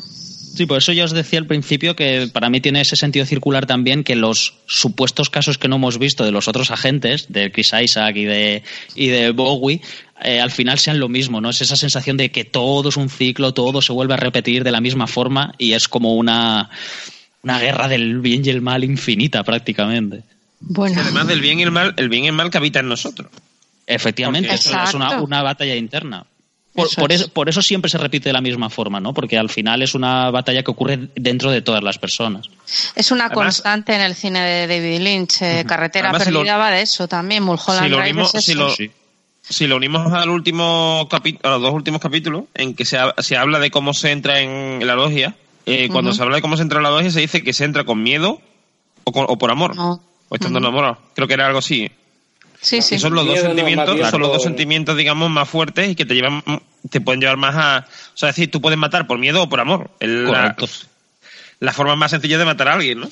Eh, y yo creo que eso es lo que, digamos, mm, refleja la logia, ¿no? O sea, la lo- si lo miramos desde el punto de vista que ha dicho Bárbara, que tiene sentido, de que saca lo peor de nosotros o que representa lo peor de nosotros y tal, eh, sí tiene sentido. Y tiene sentido, por ejemplo, en, el- en- en Cooper, por ejemplo, porque Cooper es un hombre que vemos desde el principio que es, eh, o sea, es el, es el reglamento del FBI. Sobre todo cuando llega a Twin Peaks. Y en Twin Peaks es donde empieza a perder eso y donde empieza a dejarse llevar más por uh, sus instintos que mm, se ha dejado llevar siempre, pero tú sabes, ya de una forma más caótica. Eh, lo acusan falsamente. Eh, lo, mm, o sea, mm, digamos que pierde su todo su su, su cimiento eh, Sí, digamos lo, corrompen, ¿no? En cierto modo. Sí, sí, sí, sí, a cierto punto sí. O sea, lo, mm, lo corrompen y sobre todo le, le hacen dudar. Entra ahí con la duda y enamorado. Porque entra con la duda y enamorado. Enamorado de. De, de, qui- ah, o sea, de, la, de, de la reina del, de Twin Peaks, ¿vale? Que es el. mm, que representa todo lo malo de Twin Peaks. Porque si os dais cuenta, por eso también eh, en la, el- hablamos en el capítulo anterior, en el episodio anterior, de lo cutre que es la fiesta de elección de la reina, tal y cual. Y quizás esa catarsis de, de- del, del- o sea, del mal, digamos, de lo, de lo cutre, de lo no sé qué. Y él está enamorado de eso. Él ahora está enamorado de eso. Claro, es que Cooper, como agente del FBI, primero siempre está expuesto a cosas terribles. Pero, como tú bien has dicho, él es el, el caballero del FBI, o sea, el caballero andante me refiero. Él está entrenado para eso, ¿no? Pero en el momento que entra en Twin Peaks, empieza con pequeñas tentaciones como, como el personaje de Audrey, que es una menor. Es una pequeña tentación que, digamos, atenta contra unos valores. Y que la lleva muy bien. Los hace unos La valores bien. cuestionables, claro, y la lleva muy bien. Yo creo que al final, eh, bueno, y tras exponerse a este a este mal que azota Twin Peaks desde, desde todos los frentes, creo que el momento que realmente flaquea es cuando cuando él no, cuando cuando Wyndham Earl le hace recordar lo de la muerte de su esposa y él vuelve a sentir esa responsabilidad, ¿no? Creo que ahí es cuando toca su talón de Aquiles y es en el momento, en el, en el último capítulo, en el que él, vamos, eh, se entrega a, a esa, a ese sentimiento, ¿no? Y a fin de cuentas sale su... Se su- debilita, su ¿no? voz. Que es- Exacto, se debilita. Se debilita y hay el- no sé si es Hawk que, que el que dice que solo los débiles de corazón serán poseídos por el, por el mal que evita en, en los bosques. Entonces ahí es donde se, se debilita Cooper y, y pasa lo que pasa. Correcto. Y de hecho, y de hecho ocurre una cosa también que quizá mm, al ver la película se, se aclaran muchas cosas que no entendíamos o que no queríamos, bueno, o que no terminamos de ver del capítulo anterior. Por ejemplo, el tema de, de Earl, que decíamos, ¿está dentro de la logia? O sea, ¿es mm, parte de la logia o no? ¿O la está buscando? Evidentemente, él lo que le ha pasado es que él ha caído porque por lo de su mujer, etcétera, etcétera. Ha caído en, la, en su parte más oscura y busca la logia como un, un sitio donde él se va a sentir seguro porque piensa que es su sitio. Y el, y el sitio donde se va a poder vengar de, de Cooper, que es lo que él quiere, evidentemente. ¿no? Pero, y él necesita ir acompañado de alguien, ¿vale? De la reina. Y digo la reina porque, porque me parece muy importante el tema de que, de que sea mm, una reina además de la baraja. Bueno, porque no sé si lo sabéis, la baraja es cabalística y tal, bueno, es una historia. Eh, que no vamos a entrar aquí porque es una magufada muy gorda. Entonces, eh, la, la, el, hecho de que entre una reina de la baraja, en, que además eh, la necesita por una razón, porque es que él no tiene miedo, él no está enamorado de nadie, ¿vale? Él no tiene, él- él ni es capaz de sentir amor ni es capaz de sentir miedo, porque él es el que provoca el miedo. No Claro. tiene miedo a nada. Él está ya desahuciado, digamos, ¿no? Y él no puede Él entrar, exacto, claro, claro. Claro, en el momento que muere su mujer, él ya no mm, nada lo ata, ni, ni está enamorado, ni, ni tiene miedo a nada, porque em, por eso provoca el miedo, porque mm, le falta, le falta, digamos, sentimientos, y, y claro, necesita a alguien que le acompañe para que, para que pueda entrar mm, en la logia. Y por eso, en el fondo, y por eso, y por eso en el fondo allí en, en la logia es, dest- es destruido. Porque él no pertenece a la logia. Ujú. El, el elogio puede entrar si eres, si eres puro de corazón, digamos, y te corrompes. Si ya estás corrompido, ya no. O, o eres, o eres pura corrupción, ¿no? Digamos, ya vives allí. O sea, has nacido allí. Y por eso hay una logia blanca y una logia negra. Porque en realidad la, la, la, la logia es la, mm, la, la condición humana. Hay una parte positiva y una parte negativa. Sí, Hemos, visto la logia, acuerdo. hemos visto la logia negra, que es una habitación en la que se rodean todos estos seres. ¿Veremos la logia blanca? ¿Qué creéis? Yo Pues- espero que no, la verdad. ya, yo estoy. Yo cuanto, cuanto más veo... mm, Cuanto más oscuro, mejor, ¿no? Eh, sí, bueno, no, tampoco es eso, ¿no? Pero, pero que hay cosas que creo que hay veces que me gusta más eh, imaginarme cosas, ¿no? Que, Eh, que- realmente me, lo- me las Por muestren. cierto- porque creo que por cuando se le da forma a ciertas cosas, al final pierde interés, ¿no? Eh, y yo creo que David Lynch es muy hábil para, para darte para darte pistas y sin, y sin, Sin necesidad de mostrar todo, sin ¿no? necesidad de sobreexplicarte las cosas, hacértelo sentir o hacértelo ver. Por cierto, la escena de Laura eh, mirando el cuadro y viendo como en el cuadro se abre la puerta cuando ella abre la puerta y, y aparece cuando y se ve a través del, del cuadro, etcétera. Esa me parece genial esa, esa escena. Sí, sí, además que es un poco lo que estábamos hablando antes, ¿no? Es alguien que le ofrece una salida aparentemente fácil, ¿no? Y, y ella está a punto de tomarla y, jolín, es, eso es una idea muy potente. ¿eh? Luego es, es muy bonito eh, el tema del cuadro con el angelito, Mm, el cómo desaparece, ¿no? En la noche que va a morir y luego, pues al final de la película está Cooper apoyado en su hombro y ella llora mientras ve a un ángel. Es muy, es muy chulo. Sí, porque además el ángel desaparece cuando ella pasa por la puerta, ¿no? Si no recuerdo mal, cuando ella pasa por la puerta del cuadro. Pues eh, Creo- creo recordar que no sí. lo recuerdo. Lo tendré apuntado por algún lado, pero puede ser. Puede ser, porque es cuando ya se aproxima ¿no? al camino sin retorno. Exacto. ¿Y no creéis que el ángel está interpretado por la propia actriz? ¿O Eh, creéis, o creéis que es otra chica? es otra, es otra actriz, sí, porque le hicieron una entrevista hace poco en, en no sé qué revista. No, ella interpreta al hada en Corazón Salvaje, que eso, Eso es otra sí, historia. eso sí. El hada buena, cierto, cierto. Pero vamos, que yo de todas maneras interpreto la escena final como una catarsis. O sea, como una liberación de todo el mal. Sí. No sé si, si vosotros lo, lo veis de la misma manera o si creéis que ella está encerrada ahí para siempre y, y va a sufrir con, con esos seres desdichados. Pero vamos, a mí todo el tema del ángel y esas, esa, ese llanto, pero... Ya tu risa, exacto. Sí. ¿Y qué es Como lo que hace Bob? Bob liberación, está ¿no? siempre riendo. Sí. Sí, yo también lo interpreto como un acto de mm, salvación o lo que sea, ¿no? Que, Mm. que además, en cierto sentido, porque claro, en la película estamos viendo lo que en la serie intuíamos, porque en la serie tenemos el punto de vista de la investigación de Cooper y aquí lo que tenemos es el punto de vista que nunca hemos visto, que es el de ella, ¿no? Entonces, pero una cosa no se da eh, sin la otra, es decir, Cooper, entre comillas, la salva en cuanto a que él es el que indaga en su, en su vida, ¿no? Y, y creo que ahí es donde cobra ese sentido circular y es donde tiene sentido que en esta última escena eh, Cooper esté apoyada en ella, ¿no? Como dándole, como dándole tranquilidad. Eh, al final es como si Cooper, en un nivel metafórico, hubiese descubierto todas las pistas y se las hubiese enseñado a ella para su tranquilidad, ¿no? Y le diga, tranquila, o sea, esto es lo que ha pasado y no era culpa tuya. Sí.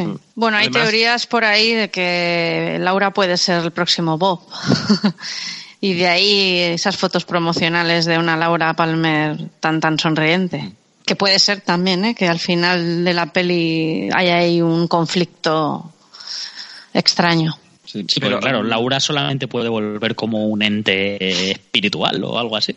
Claro, claro. Sí. Hay una cosa que me llama mucha atención de, de Bob, tanto en el momento de. O sea, tanto de Bob cuando es Bob eh, como tal, sino cuando como cuando es eh, el padre de Laura o como cuando es Cooper, etcétera que, si- que está muy bien hecho en todos los personajes, que es eh, un, un loco, o sea, eh, está clara- claramente eh, un loco en todos los sentidos. Está muy bien hecho por cuando es el agente Cooper, está muy bien hecho cuando es eh, el padre de Laura y está muy bien hecho cuando es Bob.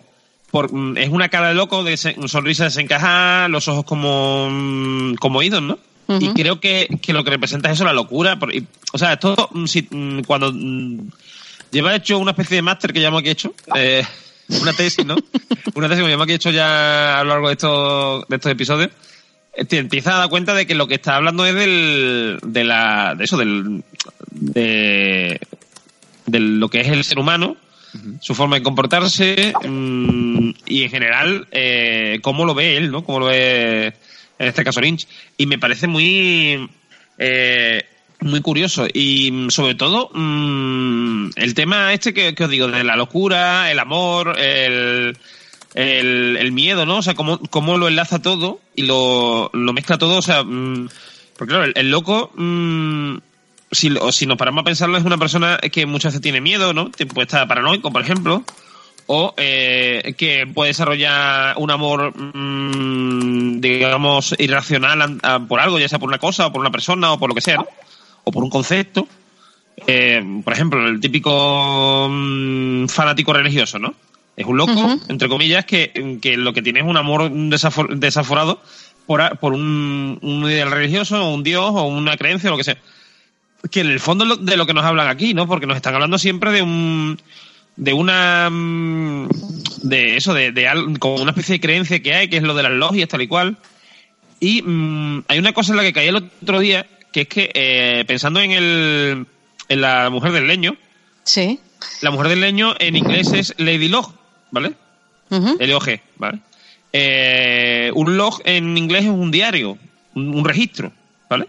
Sí. Y en el fondo, la señora del leño lo que nos hace siempre es un registro de lo que ocurrió en el, el episodio, un resumen, un pequeño resumen, enigmático siempre, eh, de lo que ha ocurrido. Como si fuera el, el registro de, mm, eh, de algo que se está contando como algo muy, quiero decir, como, mm, como algo que está en estudio. No es como si, como si Lynch nos, nos plantara ante Twin Peaks como si nos estuviera explicando algo, ¿no? Como si fuera una tesis. Mm, Volviendo al ejemplo que he dicho. Yo no estoy, que nada, que esto- no- este no es estoy nada de acuerdo por ahí. ¿eh? No estoy nada de acuerdo por ahí. ¿Qué, qué? No, no estoy de acuerdo. Nada ¿Por de qué? acuerdo. Porque no creo que, ver, usted, que él plante semillitas de la solución para que la encuentres. No me parece que sea su estilo. No, no, no, no, no, no, no, yo no, yo no hablo de eso, yo no hablo de eso, Arney. Yo hablo de que él tiene una idea de algo, ¿vale?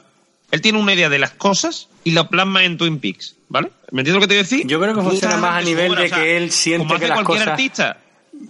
Yo creo que, que, que él más bien siente que las cosas deben ser de una manera y le pone ahí.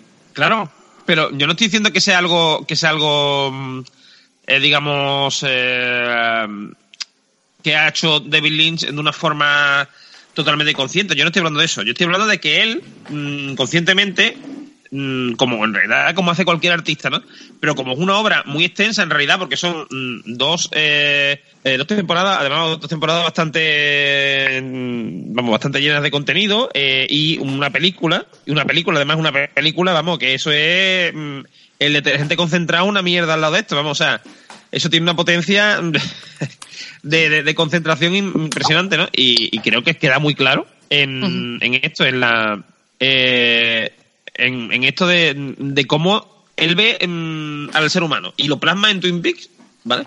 Y nos va dejando pistas no para que nosotros lo veamos, sino porque son pistas del, del mismo, es decir, él va dando pinceladas, ¿vale? Por eso cuesta tanto trabajo mm, encontrarlo, porque no es una... eh, eh, no es un no es una impresión de una impresora eh, es un es un trazo de, de- artesano digamos de, de maestro pintor no y nos va pintando ese retrato de- del ser humano mm, que después hay que interpretar porque hay muchas cosas que no vemos a primera vista no, No es una o sea no es como ver mm, aquí no hay quien viva ¿eh? Que que el chiste, el chiste salta a la vista, ¿no? O sea, aquí estamos hablando de muchas cosas que están detrás y que probablemente David Lynch no sepa que están ahí. Porque el problema con este tipo de obras, que muchas veces dicen, lo, vamos, de hecho ha habido autores que cuando alguien ha dicho, eh, sí, pues yo veo aquí tal, y dice, hostia, pues sí, pues sí, está eso ahí, pero yo no había pensado que eso estaba ahí.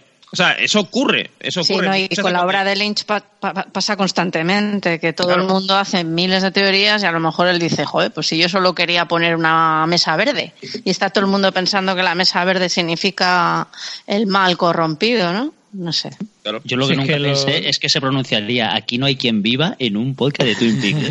Eso sí que es el doppelganger,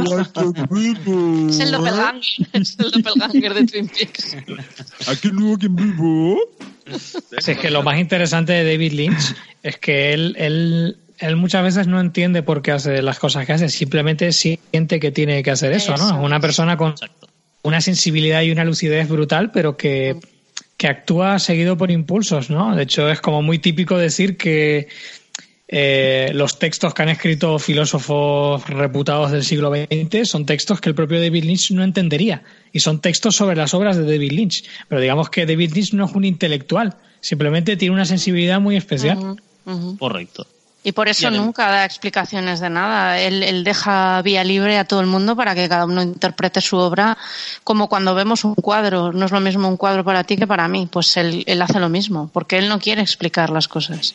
Pero eh, es que claro, pero es que además tenemos que darnos cuenta de una cosa, porque muchas veces cuando hablamos de un artista, eh, hablamos del artista y de lo que hace el artista como si hubiese siempre una intencionalidad por parte re- mm, consciente por parte del artista para hacer algo, ¿vale? Eh, ¿A qué me refiero con esto? Me refiero a que, por ejemplo, nosotros, ¿eh? Mm, todos los días eh, hacemos que nuestro corazón lata, respiramos, hay una serie de, de respuestas de nuestro cuerpo a, a- a- a impulsos y tal y cual, pero nosotros no sabemos cómo, cómo funciona eso. El médico es el que sabe cómo funciona eso. Pues el artista muchas veces no sabe cómo funciona su arte, porque es algo que a él le, le- le llega, ¿vale? Es una cosa que, que, está- que para él le surge de, de algún sitio, de, ya sea por la parte musical, ya sea por la parte, eh, en este caso, por ejemplo, cinematográfica o visual, o por lo que sea, ¿no? Por, o, o la poesía, o la prosa, o por donde sea, o por todo, ¿no? Como mucha gente. Eh, y entonces eso aparece ahí, em, le, le crea una necesidad al artista de, de expresarlo, y ya está. O sea, quiero decir, él lo expresa. Y, y, y muchas veces depende de. eh, hay artistas, por ejemplo, que necesitan mm, ponerse hasta el culo de, de drogas para, eh, para sacar su arte, ¿no? Y, y- otros que no, otros que directamente ya están suficientemente rayados como para que les salga solo. Sí, bueno, y Y- como, como Yago y yo hemos hablado hasta la náusea, al final la experiencia siempre acaba en el, en el espectador, porque o sea, Claro. son Eso las es. películas, las obras audiovisuales, las obras artísticas en general están creadas por personas y recibidas por personas. Y Por todo ese, claro, y todo ese proceso no se puede obviar, no se puede quedar solamente en lo que el artista haya pretendido, ¿no? O sea, sino que en, en lo que está llegando a los demás y en lo que los demás son capaces de aportar a esa, a esa obra. Hay gente, hay gente como le pasa, por ejemplo, a, a De Tarantino. todos modos, creo que nos estamos yendo. Sí, sí. a- Sí, Es que de, de demasiado para genérico. mucho, sí. Sí, demasiado genérico. O sea, es O sea, que, pero es yo que creo que está- que es que me está- están hablando, ahora mismo están hablando de mi trabajo. o sea, que, que ya quiero ir a otra cosa que me había olvidado, porque yo, precisamente, mi, la vida me la gano interpretando obras de arte Ujú. en otro, ter- en otro terreno. Y está claro que todo lo que tiene para mí es obvio. Es así. Pero mm, Claro. mm, lo que quiero decir quizás es que uno puede intentar explicar la estructura de las cosas, pero no eh, el trasfondo. O sea, o sea, sí, pues, eh, eh, eh, quiero decir, en cierto sentido, el trasfondo, esa interpretación que a veces se hace, eh, bueno, vale, por supuesto todas son válidas, pero llega un momento que para mí deja de, de tener tanto, tanto interés, porque efectivamente, porque es una interpretación de uno. Yo me quedo en la desde luego me- que me ha encantado, me ha encantado, me ha encantado las sensaciones que provoca y luego, digamos, la, lo básico, digamos, la, la historia básica que cuenta. Cuando entramos a detalle a detalle, yo personalmente, ¿qué crees que le diga? Yo estoy, yo estoy contigo, Dani Roca, en que es verdad que muchas veces tendemos a, a lo que yo llamo el síndrome de Freud, ¿no? Y Freud, eh, como él era un pajillero con problemas con su madre, con no sé qué, no sé cuánto, pues eh, pensó que todo el mundo era como él, ¿vale? Y que tenía problemas con el pene, que tenía problemas con no sé qué. Eh, ¿Qué ocurre? Que aquí, evidentemente caemos en ese riesgo, ¿no? Pero yo creo que aquí sí hay una intencionalidad en muchas cosas y creo que sí hay una posible interpretación de este tipo ante una obra como, como Twin Peaks, porque, porque además no solamente es Twin Peaks, quiero decir, eh, la obra de Lynch en general cae en muchos mm, lugares comunes de Lynch, quiero decir, no en lugares comunes generales, sino de él, ¿vale? Igual que le pasa a Woody Allen, por ejemplo. ¿eh? A Woody Allen le pasa que siempre en los mismos lugares comunes y, siempre dicen, mm, aunque no lo interprete él, siempre hay un personaje que dice, tú, ese es Allen. ¿Vale? Sí, porque al final estás identificando un estilo o algo que siempre cuenta. Y en el caso de Claro. Lynch, por ejemplo, la dualidad del bien y el mal está presente en todas sus películas y muchas otras cosas que podríamos estar aquí horas, pero sí que tiene que muchos una detalles. Habrá unas que tengan una intención artística real que él, haya, él las haya puesto ahí porque las ha puesto ahí, o sea, porque ha pensado esto va a estar muy bien aquí, aquí lo pongo, y otras que no, otras que surgen porque vienen de Lynch. Sí. Y porque mm, y porque si a lo mejor si esta película la hubiese hecho yo, pues mm, yo habría puesto en mi paranoia, no la de Lynch, obviamente. Y, y tendría una interpretación similar, pero no igual. Aunque mi intención hubiese sido la misma que Lynch, que la que tiene Lynch. La interpretación, o sea, la interpretación que estaríamos haciendo ahora sería distinta. Pero yo creo que más interesante que hablar de interpretaciones así, yo creo que es más interesante todavía hablar de, de modelos de creación, ¿no? Y yo creo que se podría trazar una gran diferencia entre, por ejemplo, el modelo de Lynch y el modelo Kubrick, que son dos modelos totalmente contrapuestos. Porque Kubrick, en Kubrick, en nada, absolutamente nada es al azar, pero no es ya que. O sea, David Lynch eh, lo tiene todo bajo control en el sentido de que decide cada uno de los elementos que aparecen en el plano. Pero es que Kubrick lo que, o sea, tiene una explicación para Mm. todo lo que ha decidido. O sea, es el puro Sí. raciocinio. De hecho, el, el problema que puede tener Kubrick es que no tiene subconsciente. Quizás sus películas no tienen subconsciente. Era, era un, un genio matemático frente a, a Lynch, que es el genio artístico creador. Y, y a mí lo que me interesa de Lynch es que precisamente que no haya explicación a lo que, o sea, no, que no haya explicación ra- racional. Obviamente, tú, o sea, el David Lynch eh, coquetea con el surrealismo. Que, que no el surrealismo no es que ocurran cosas raras, sino que ocurran cosas que Más realmente allá, funcionan en, en un universo paralelo en el que se junta el sueño con la realidad y, y las, re- la- las leyes del- de la razón y de la física pues no, no tienen sentido, ¿no? Yo diría que, Yo- yo- que yo creo que- en algún sentido canaliza el surrealismo en un envoltorio relativamente eh, relativamente convencional. O sea, que, que está ese, ese Sería- Quizás en la surrealista, serie, pero quizás en la nunca, serie. Nunca, películas bueno, no, excepto yo lo, quizá, lo veo bastante a tope. ¿eh? Bueno, Blue Velvet es un también un pueblo, bueno, una- un barrio muy normal y, Sí, pero- y va- pero y que te va quiero decir que lo metiendo viste- todos esos personajes mm, Sí, tétricos. que lo viste, o sea, dentro de una narrativa que Eso es. tiene una base relativamente convencional, relativamente convencional, te mete a ese mundo. Quiero decir, no es un perro andaluz. Aunque, Evidentemente. Sí, ¿Sabes? pero bueno, Es que que en algu- algunas A películas, veces sí. claro, o sea, Bueno, sus- yo creo- sus películas están... Eh, o sea, tiene, entre- tiene ráfagas de el andaluz de vez en cuando, pero no. eh, Es que yo creo, yo creo que si tuviéramos que coger, eh, por ejemplo, trazar una línea, digamos, de, de directores de autor, ¿no? Y de, de cómo, digamos, está situado dentro del, del surrealismo, el realismo, etcétera. Yo creo que podríamos trazar una línea que fuera de, de Buñuel a Tarantino, ¿vale? Y pasara por David Lynch y por Kubrick en ese, en ese, en ese orden, ¿no? En el sentido de que Buñuel es el surrealismo puro.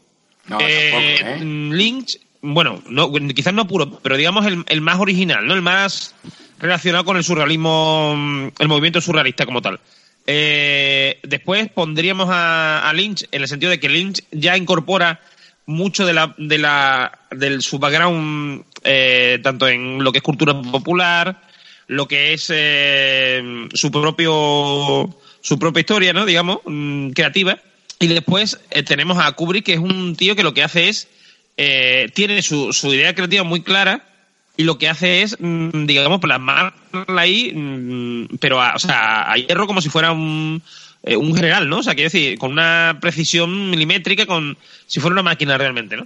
Y después tenemos a Tarantino, que lo que hace es todo lo que le ha gustado, todo lo que le gusta, todo lo que ha visto mm, que le resulta interesante visualmente eh, o, eh, o digamos mm, intelectualmente al igual, lo plasma en sus películas. Y lo que tenemos en las películas de, mm, de Tarantino es algo totalmente distinto a lo que tendríamos en, en Lynch y en y en ay que no me sale el mismo nombre y en Buñuel. ay, Buñuel en Buñuel eso en Buñuel ¿no?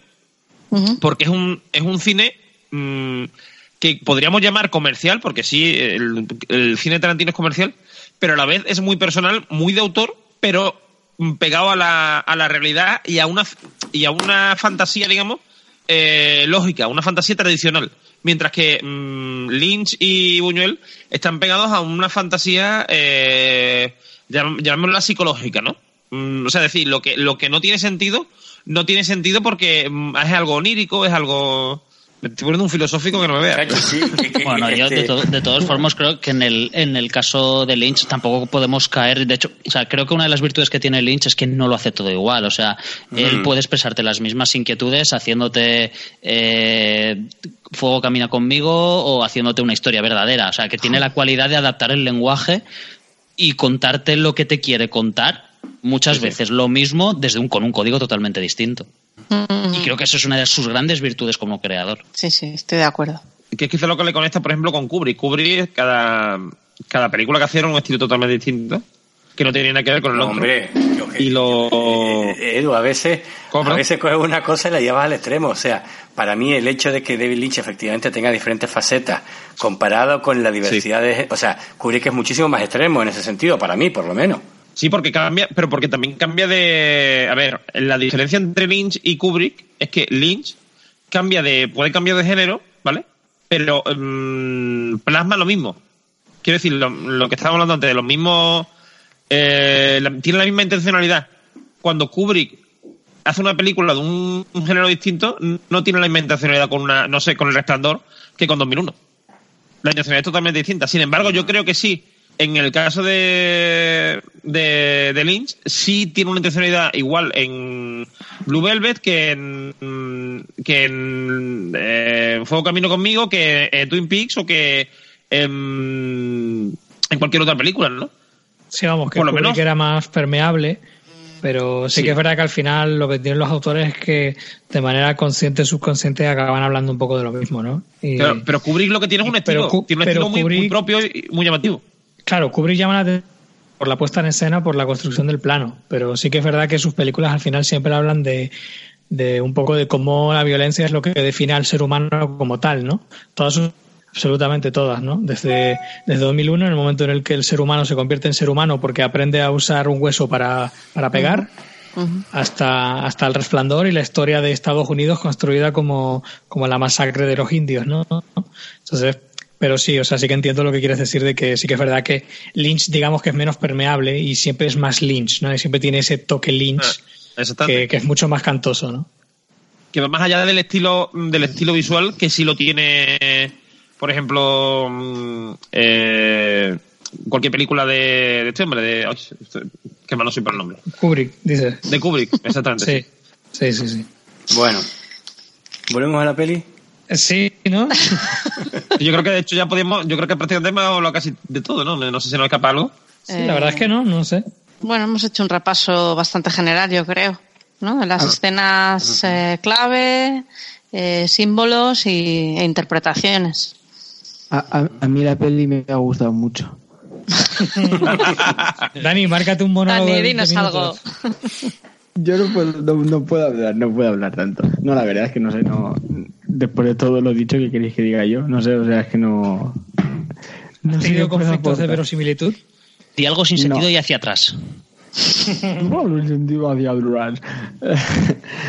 No, Yo- la yo- verdad es que no, pero por lo, por, por lo que he comentado antes, porque es a la hora de ver la película yo yo intentaba alejarla de la, de la serie. O sea, aunque mismos personajes, mismo, o sea, precuela, lo que queramos llamarle, pero yo iba con la idea de que iba a ser otra cosa diferente a la serie. Entonces, pues no, me ha- no, no- he tenido problemas en ese aspecto. De hecho, no he tenido ningún problema con la película en ese aspecto. El problema Eh. que tengo ahora es que ahora tengo que volver a verla con todo lo que habéis dicho. Yo, yo Dani, hay una escena, podcast, hay una escena que en la que he pensado en ti, porque es la escena en la que Bobby mata al tipo este en el bosque Mm.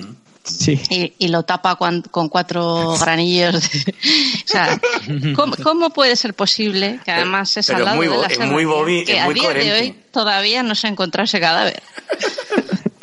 ¿No? Y por eso me acuerdo de Pues ti. mira, pues mira, no lo había pensado, pero ahora voy a empezar a hablar. Eh, Bueno, no, yo, yo eh, resumiría mi impresión de la película diciendo que la libertad de artística, formal, de contenido, de expresión de la película le sienta genial. O sea, lo cual me da Sí. la esperanza de decir que entiendo que la nueva serie habrá tenido ese mismo tipo de libertad y de control. Por lo tanto, me, me da muy buen rollo Lo para veo complicado, ¿eh? Bueno, Lynch ha dicho que eh, la película es muy importante para entender todo lo que va a pasar. Entonces, bueno, pues a yo ver. realmente, yo no, o sea, yo no lo veo tan complicado, lo hemos hablado con alguna vez, no lo veo tan complicado por dónde se emite y, y, y, y porque son 25 años después y a ver quién le tose ahora. Tiene más libertad. Claro, es lo que hemos dicho, a lo mejor si fuera un canal en abierto y demás, Mm. no... Pero no- la, no- tele- la no creo televisión, o sea, lo, lo más arriesgado de la televisión, por ejemplo, puedes pensar en Los Sopranos así, son unas risas comparado, por ejemplo, con Scorsese. O sea, no, no, no hay punto de comparación. Entonces, a mí ese es el gran miedo que me da, sobre todo desde el punto de vista formal. O sea, desde el punto de vista de la puesta en escena, la televisión tiene unos códigos muy, muy férreos que yo creo que David Lynch no se los va a poder saltar, pero ojalá me equivoque. Pero aún, yo- aún así, Yago, yo- aún así, Yago, yo tengo la sensación de que, de que la televisión de hoy no tiene nada que ver con la televisión de los 90, ¿eh? Exacto. Y más que Mm. Showtime, que es una es un canal privado que no es. Y ahí Es un tenemos, pago, tenemos o sea, ahí- hay, hay series como ahora eh, American Gods y cosas así que, en fin, que están. O incluso Aníbal, ¿no? Que, Aníbal, Aníbal. Justo. que consiguen, además la tercera temporada de Aníbal es precisamente muy lynchiana y que sí que traspasan ciertos límites, ¿no? Y, y yo creo que además Lynch lo ha tenido claro desde el principio y ha sido una de las cartas que ha puesto sobre la mesa. No creo que lleve a una experiencia tan extrema como es la película porque Porque está Frost. porque es otro medio y porque, y porque está Frost ahí aguando la fiesta. No, pobre. Sí, hombre, Lynch es, Lynch es el que te tiene la habitación con 100 globos y Frost te pincha a 75. No hace falta tanto. Pero los otros le echan purpurina por encima. Sí, bueno, venga, vale. Pero yo creo que los, los límites que se rompen, que se han roto, son, son de contenido, no de forma. O sea, la televisión es un terreno de guionistas y, y por el momento lo va a seguir siendo. O sea, la puesta en escena puede tener mayores efectos especiales, pero por lo general eh, no, no hay una, una, una transgresión desde el punto de vista de- del uso de la imagen, ¿no? Ojalá me equivoque, lo, lo digo, pero mm, No sé, no sé, yo- yo- lo, lo veo yo, demasiado ejemplo, complicado. Yo American Gods todavía no he podido verla, pero sí que lo ha dicho antes Rafa, de- mismo, del mismo creador, showrunner, no sé cómo exactamente qué papel tiene. Aníbal para mí sí que fue un, una cosa que no había visto nunca en televisión, la manera de narrar y lo que hemos dicho, la primera mitad de, esa, de, la, de la tercera temporada, que puedes decir todo lo lenta que quieras, pero eh, esa manera de contar la historia yo por lo menos no la había visto en la, en la televisión. Entonces yo sí que también opino eso, que sí que en la televisión se están empezando a hacer otras cosas. Y también tengo fe en que Lynch mm, no se hubiera metido en esto si- sin, sin que antes se lo hubiera puesto sobre la mesa un yo hago esto, yo, me, yo hago esto, pero dejadme en paz. Y más, de- después de la, y más después de la experiencia de la propia Twin Peaks, vamos. Que- Exacto, exacto. De, de- de- de lo que fue y de lo que y, y- y de lo que se convirtió durante unos pocos capítulos. Bueno, a fin de cuentas, eh, Twin Peaks llegó y lo cambió todo y quién sabe si 25 años después no va a llegar y lo va a cambiar todo otra vez, ¿no? Sí, por favor. A ver. A la pollo ya habla bastante. Venga, Yago, pasa a otra sección. Nos hemos quedado ya de pronto todo el mundo callado. Venga. Por fin. Pues nada, si os parece, damos por cerrado el debate de la película y pasamos al apartado feedback, que la verdad es que el anterior podcast ha dejado una retaíla de comentarios en en iVoox, que bueno, ahora le cedo la palabra a algunos de los dos Dani, que son los que menos han hablado, por si les apetece eh, leer y comentar los comentarios que nos han dejado. Bueno, yo, yo empezaría por, aparte de nuestro feedback que tenemos, por decir que el podcast amigo del sofá a la cocina acaba de sacar un especial. Bueno, ahora hay, ahora hay muchos especiales o muchas preparaciones para la serie, pero este en particular, su capítulo lo han, lo han dedicado monográfico a Twin Peaks, han hablado de la serie, han hablado de la película y han dado la receta de la tarta de cerezas. O sea que yo creo que un buen pic- un Twin Peaks maníaco, por lo menos ese, no se lo puede perder. Eh, y luego, Yo este fin de voy a hacer la tarta. Yo también. bueno, eh, y entonces, bueno, tenemos bastantes, esto está empezando a coger eh, marcha, ¿no? El feedback. Tenemos en principio la Potsilva que nos dice que hay capítulo doble, esto se termina, esto se termina, ¿cuándo empieza la tercera temporada? ¿Dónde podemos ver más cosas de la maravillosa, maravillosa Audrey? Todo esto y más. Eh, sí, eh, bueno, por supuesto, esto feedback va de nuestro último capítulo que comentaba los dos últimos. ¿Sigue Dani? ¿Other Dani?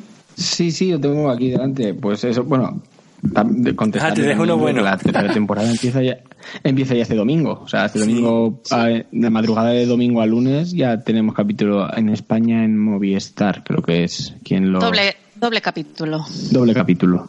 Exactamente. Ujú. Y bueno, tengo por aquí también comentarios de, de Weatherman que dice, estos dos últimos episodios son una maravilla, el final me parece increíble, el mejor que se lo podía dar a la serie sabiendo que no iba a continuar. Después de verlo la primera vez estuve días mirando de reojo al espejo mientras me lavaba los dientes. Le, iba a salir su, su bob.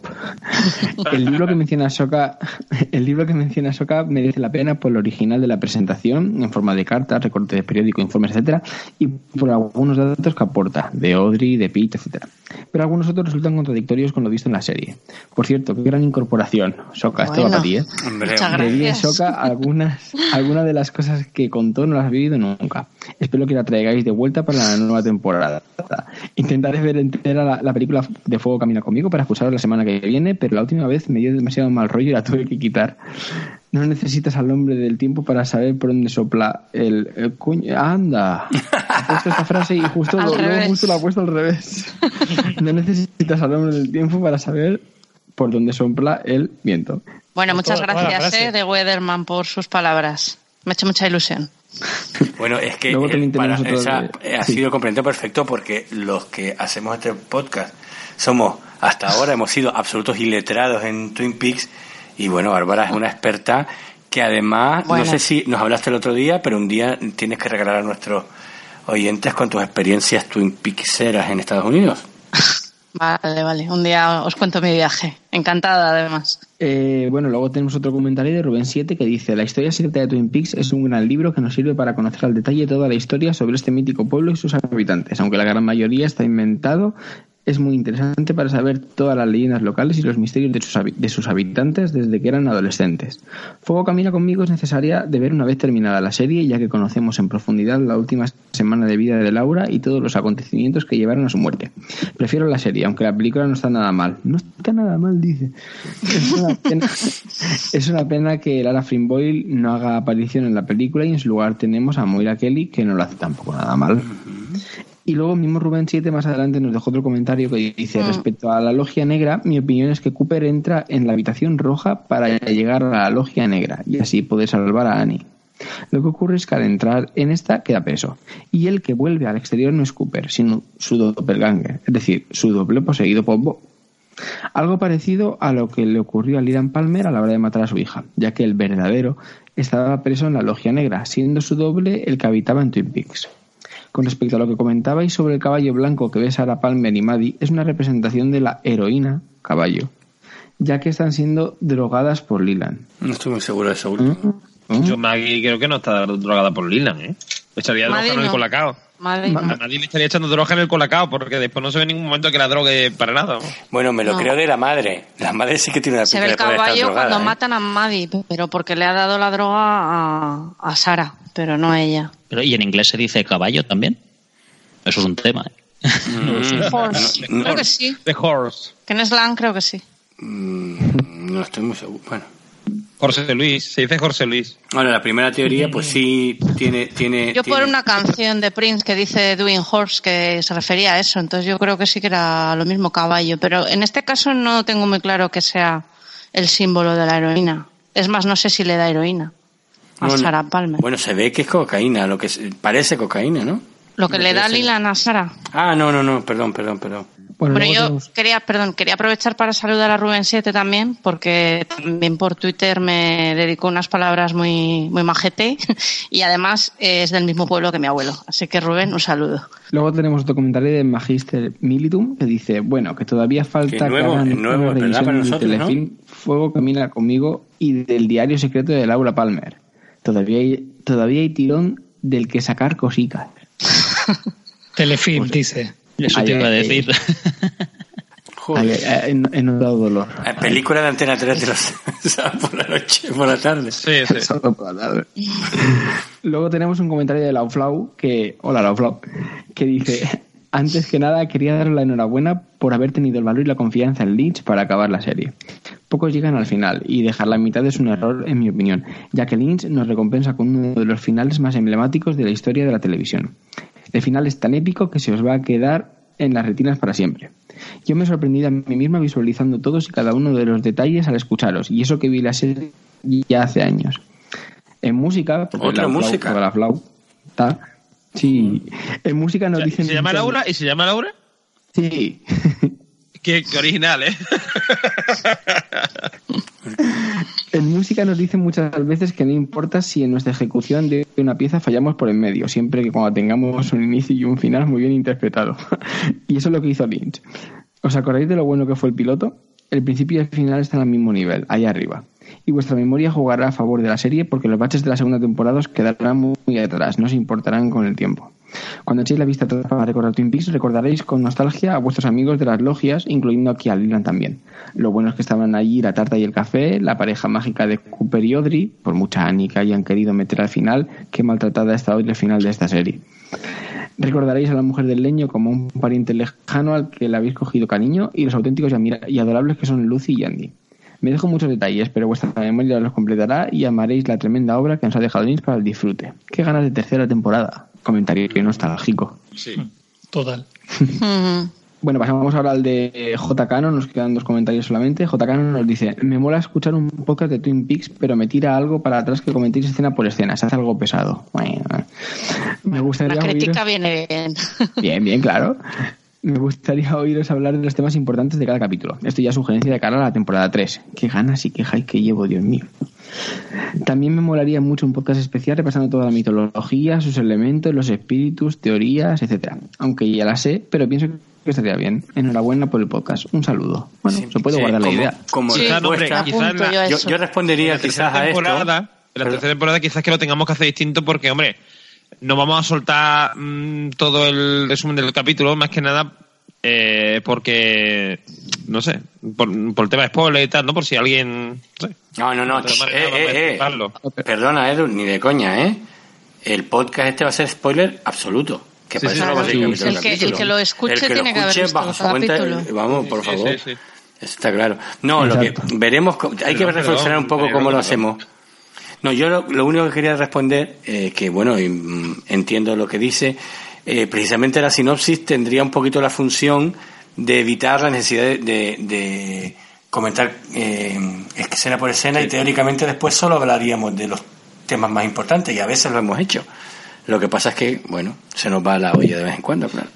Sobre todo cuando hay cosas interesantes que comentar. En este caso nos hemos saltado media peli, ¿eh? Hoy nos hemos saltado, aunque hemos llevamos un montón de tiempo, pero hemos saltado media peli. Sí, sí.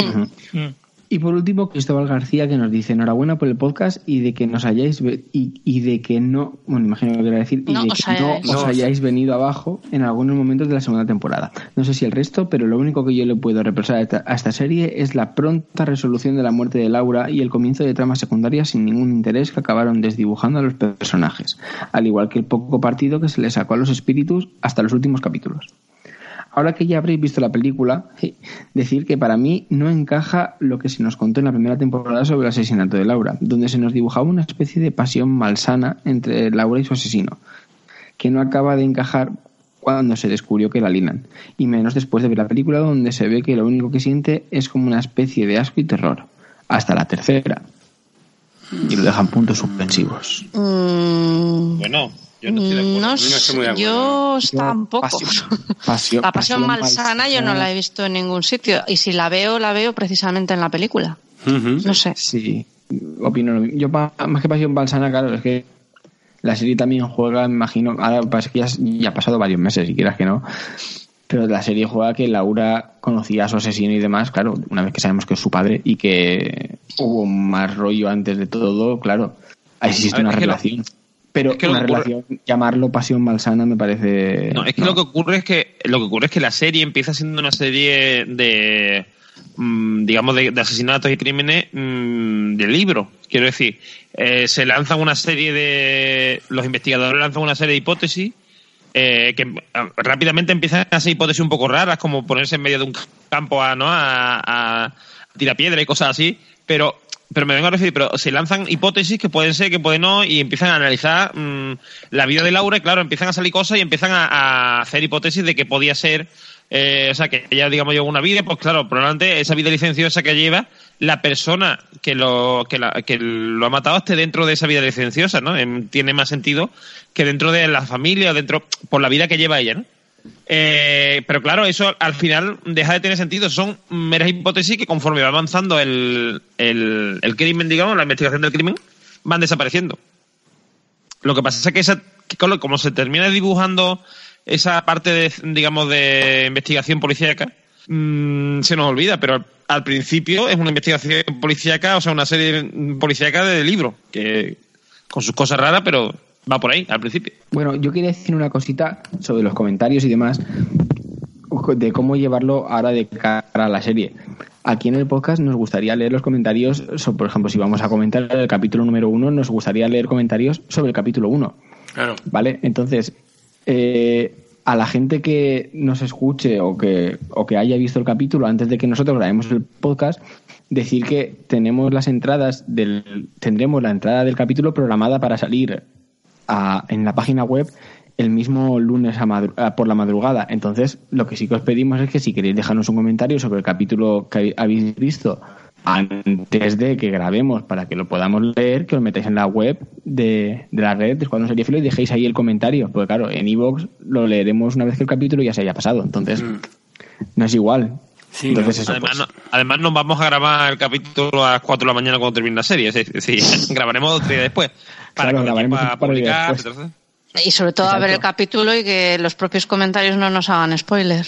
Exactamente, entonces Claro. dejarnos ahí el comentario y, y, y- y lo podremos leer. Si lo dejáis en iVoox ya no se podrá leer, lógicamente.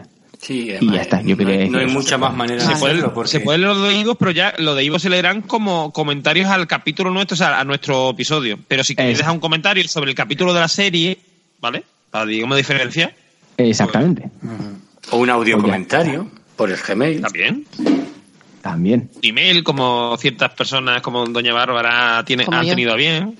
Hombre, si esto coge marcha, igual nos podemos plantear hacer un Telegram para oyentes. Yo sí, sí, yo por mí encantado. Yo tengo 17.000 grupos. uno más, uno más. Ah, Total. Hay uno por Bueno, ahí esta de bueno. Pele Gazpasta que ha, que ha, que ha sacado de la manga un documentado que hay por ahí. ¿sí? O sea que- También se puede hacer un grupo en Facebook, a lo mejor, para que la gente vaya comentando ahí. Pasa que es miedo de spoiler. Claro, a mí tema- Facebook claro. me da terror. Claro. Yo no me voy a meter en Facebook en una semana. Sí, bueno, eso hay que sopesarlo. ¿eh? Vamos a ver cómo van los primeros capítulos, porque Sí. el tema spoiler aquí puede ser muy grave. Porque yo ya digo Mm. que, Sí. que eso saldrá el lunes, ¿verdad? Y yo no sé si qué día lo voy a poder ver. Entonces, claro, si empiezan a entrarte mensajitos, que va, que va. Exacto. Hay que tener cuidado. Pues bueno, gente, si os parece, damos cierre a este gran podcast. Y pues nada, antes de pasar a despedir, recordar como siempre los métodos de contacto. Somos Twin Peaks, los archivos de la gente Cooper. Puedes encontrarnos en Twitter como arroba Twin Peaks Pod. También puedes ponerte en contacto con el, la cuenta de Twitter de la red, que sería arroba Escuadrón Serie. Como ha dicho Dani, tenemos una web que es escuadronseriefilo.com, donde podrás dejar los comentarios del episodio de la tercera temporada para que los podamos leer cuando grabemos. También estamos en cinefilosfrustrados.com, una web donde aparte de encontrar todos nuestros podcasts y los de los demás de la red, también puedes encontrar noticias sobre el mundo de la televisión y las series. Y si te va el rollo más antiguo, el rollo bárbara, puedes escribirnos un mail a los archivos de la gente Cooper arroba gmail.com. El estilo epistolar que cultiva El epistolar es más que antiguo. Perdón. Así que bueno, pues ahora sin más para pedir y pues mismamente comenzamos con Bárbara. Bueno, pues eh, ha sido un placer una vez más estar aquí. Eh, ha sido, la verdad es que esto da para muchas horas y deseando ya que llegue el domingo para hacer mi tartita de cereza y verme los capítulos a las 4 de la mañana. Espero que lo disfrutéis. Eduardo Normion. Pues encantado de haber estado en este capítulo aquí con dos grandes del mundo Twin Peaks como son Rafa Gambini y Bárbara. Eh, y eh, lo mismo, estoy encantado de, de que ya por fin llegue la tercera temporada y podamos verla y disfrutar de qué es lo que, a ver qué es lo que nos, nos van a, a enseñar. Dani Lloret. Lo que no entiendo es cómo toda la gente que vio la serie en su momento no ha montado una especie de revolución y se ha esperado 25 años a tener nuevos capítulos y después de la película con más razón. Pero bueno, empezamos ya, de nuevo. Dani Roca. Nada, que, que nada, que muy tarde, que vamos a dormir. Venga, señores. que hasta luego, que ha sido un placer, ¿eh? Y que Eh, Rafa y Bárbara, vamos, forever. Entonces aquí tienen las puertas absolutamente ver- Bueno, Bárbara yo creo que la podemos considerar en plantilla, ¿no? Gracias. Bárbara? Y Sí, Rafa contratado. cuando él quiera, cuando él quiera. Y además, como nos tiene que sacar los colores de Twin Peaks también, que no he hablado nada de colores hoy. No, yo ahora, en cuanto termine, me voy a la habitación roja y ya me quedo yo con mi rojo y mis cosas.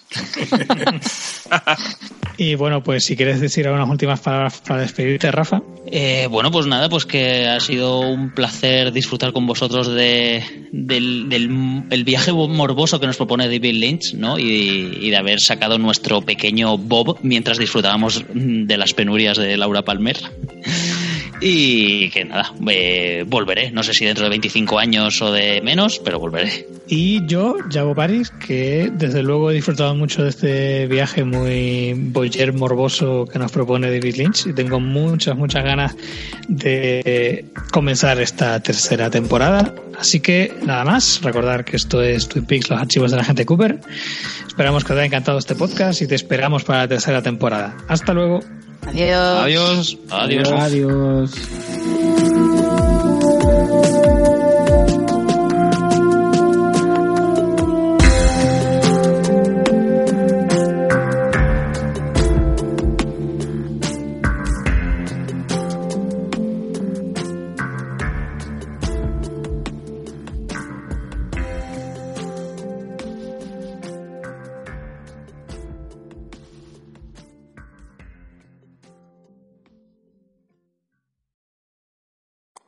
Los archivos de la gente Cooper, tu podcast sobre Twin Peaks.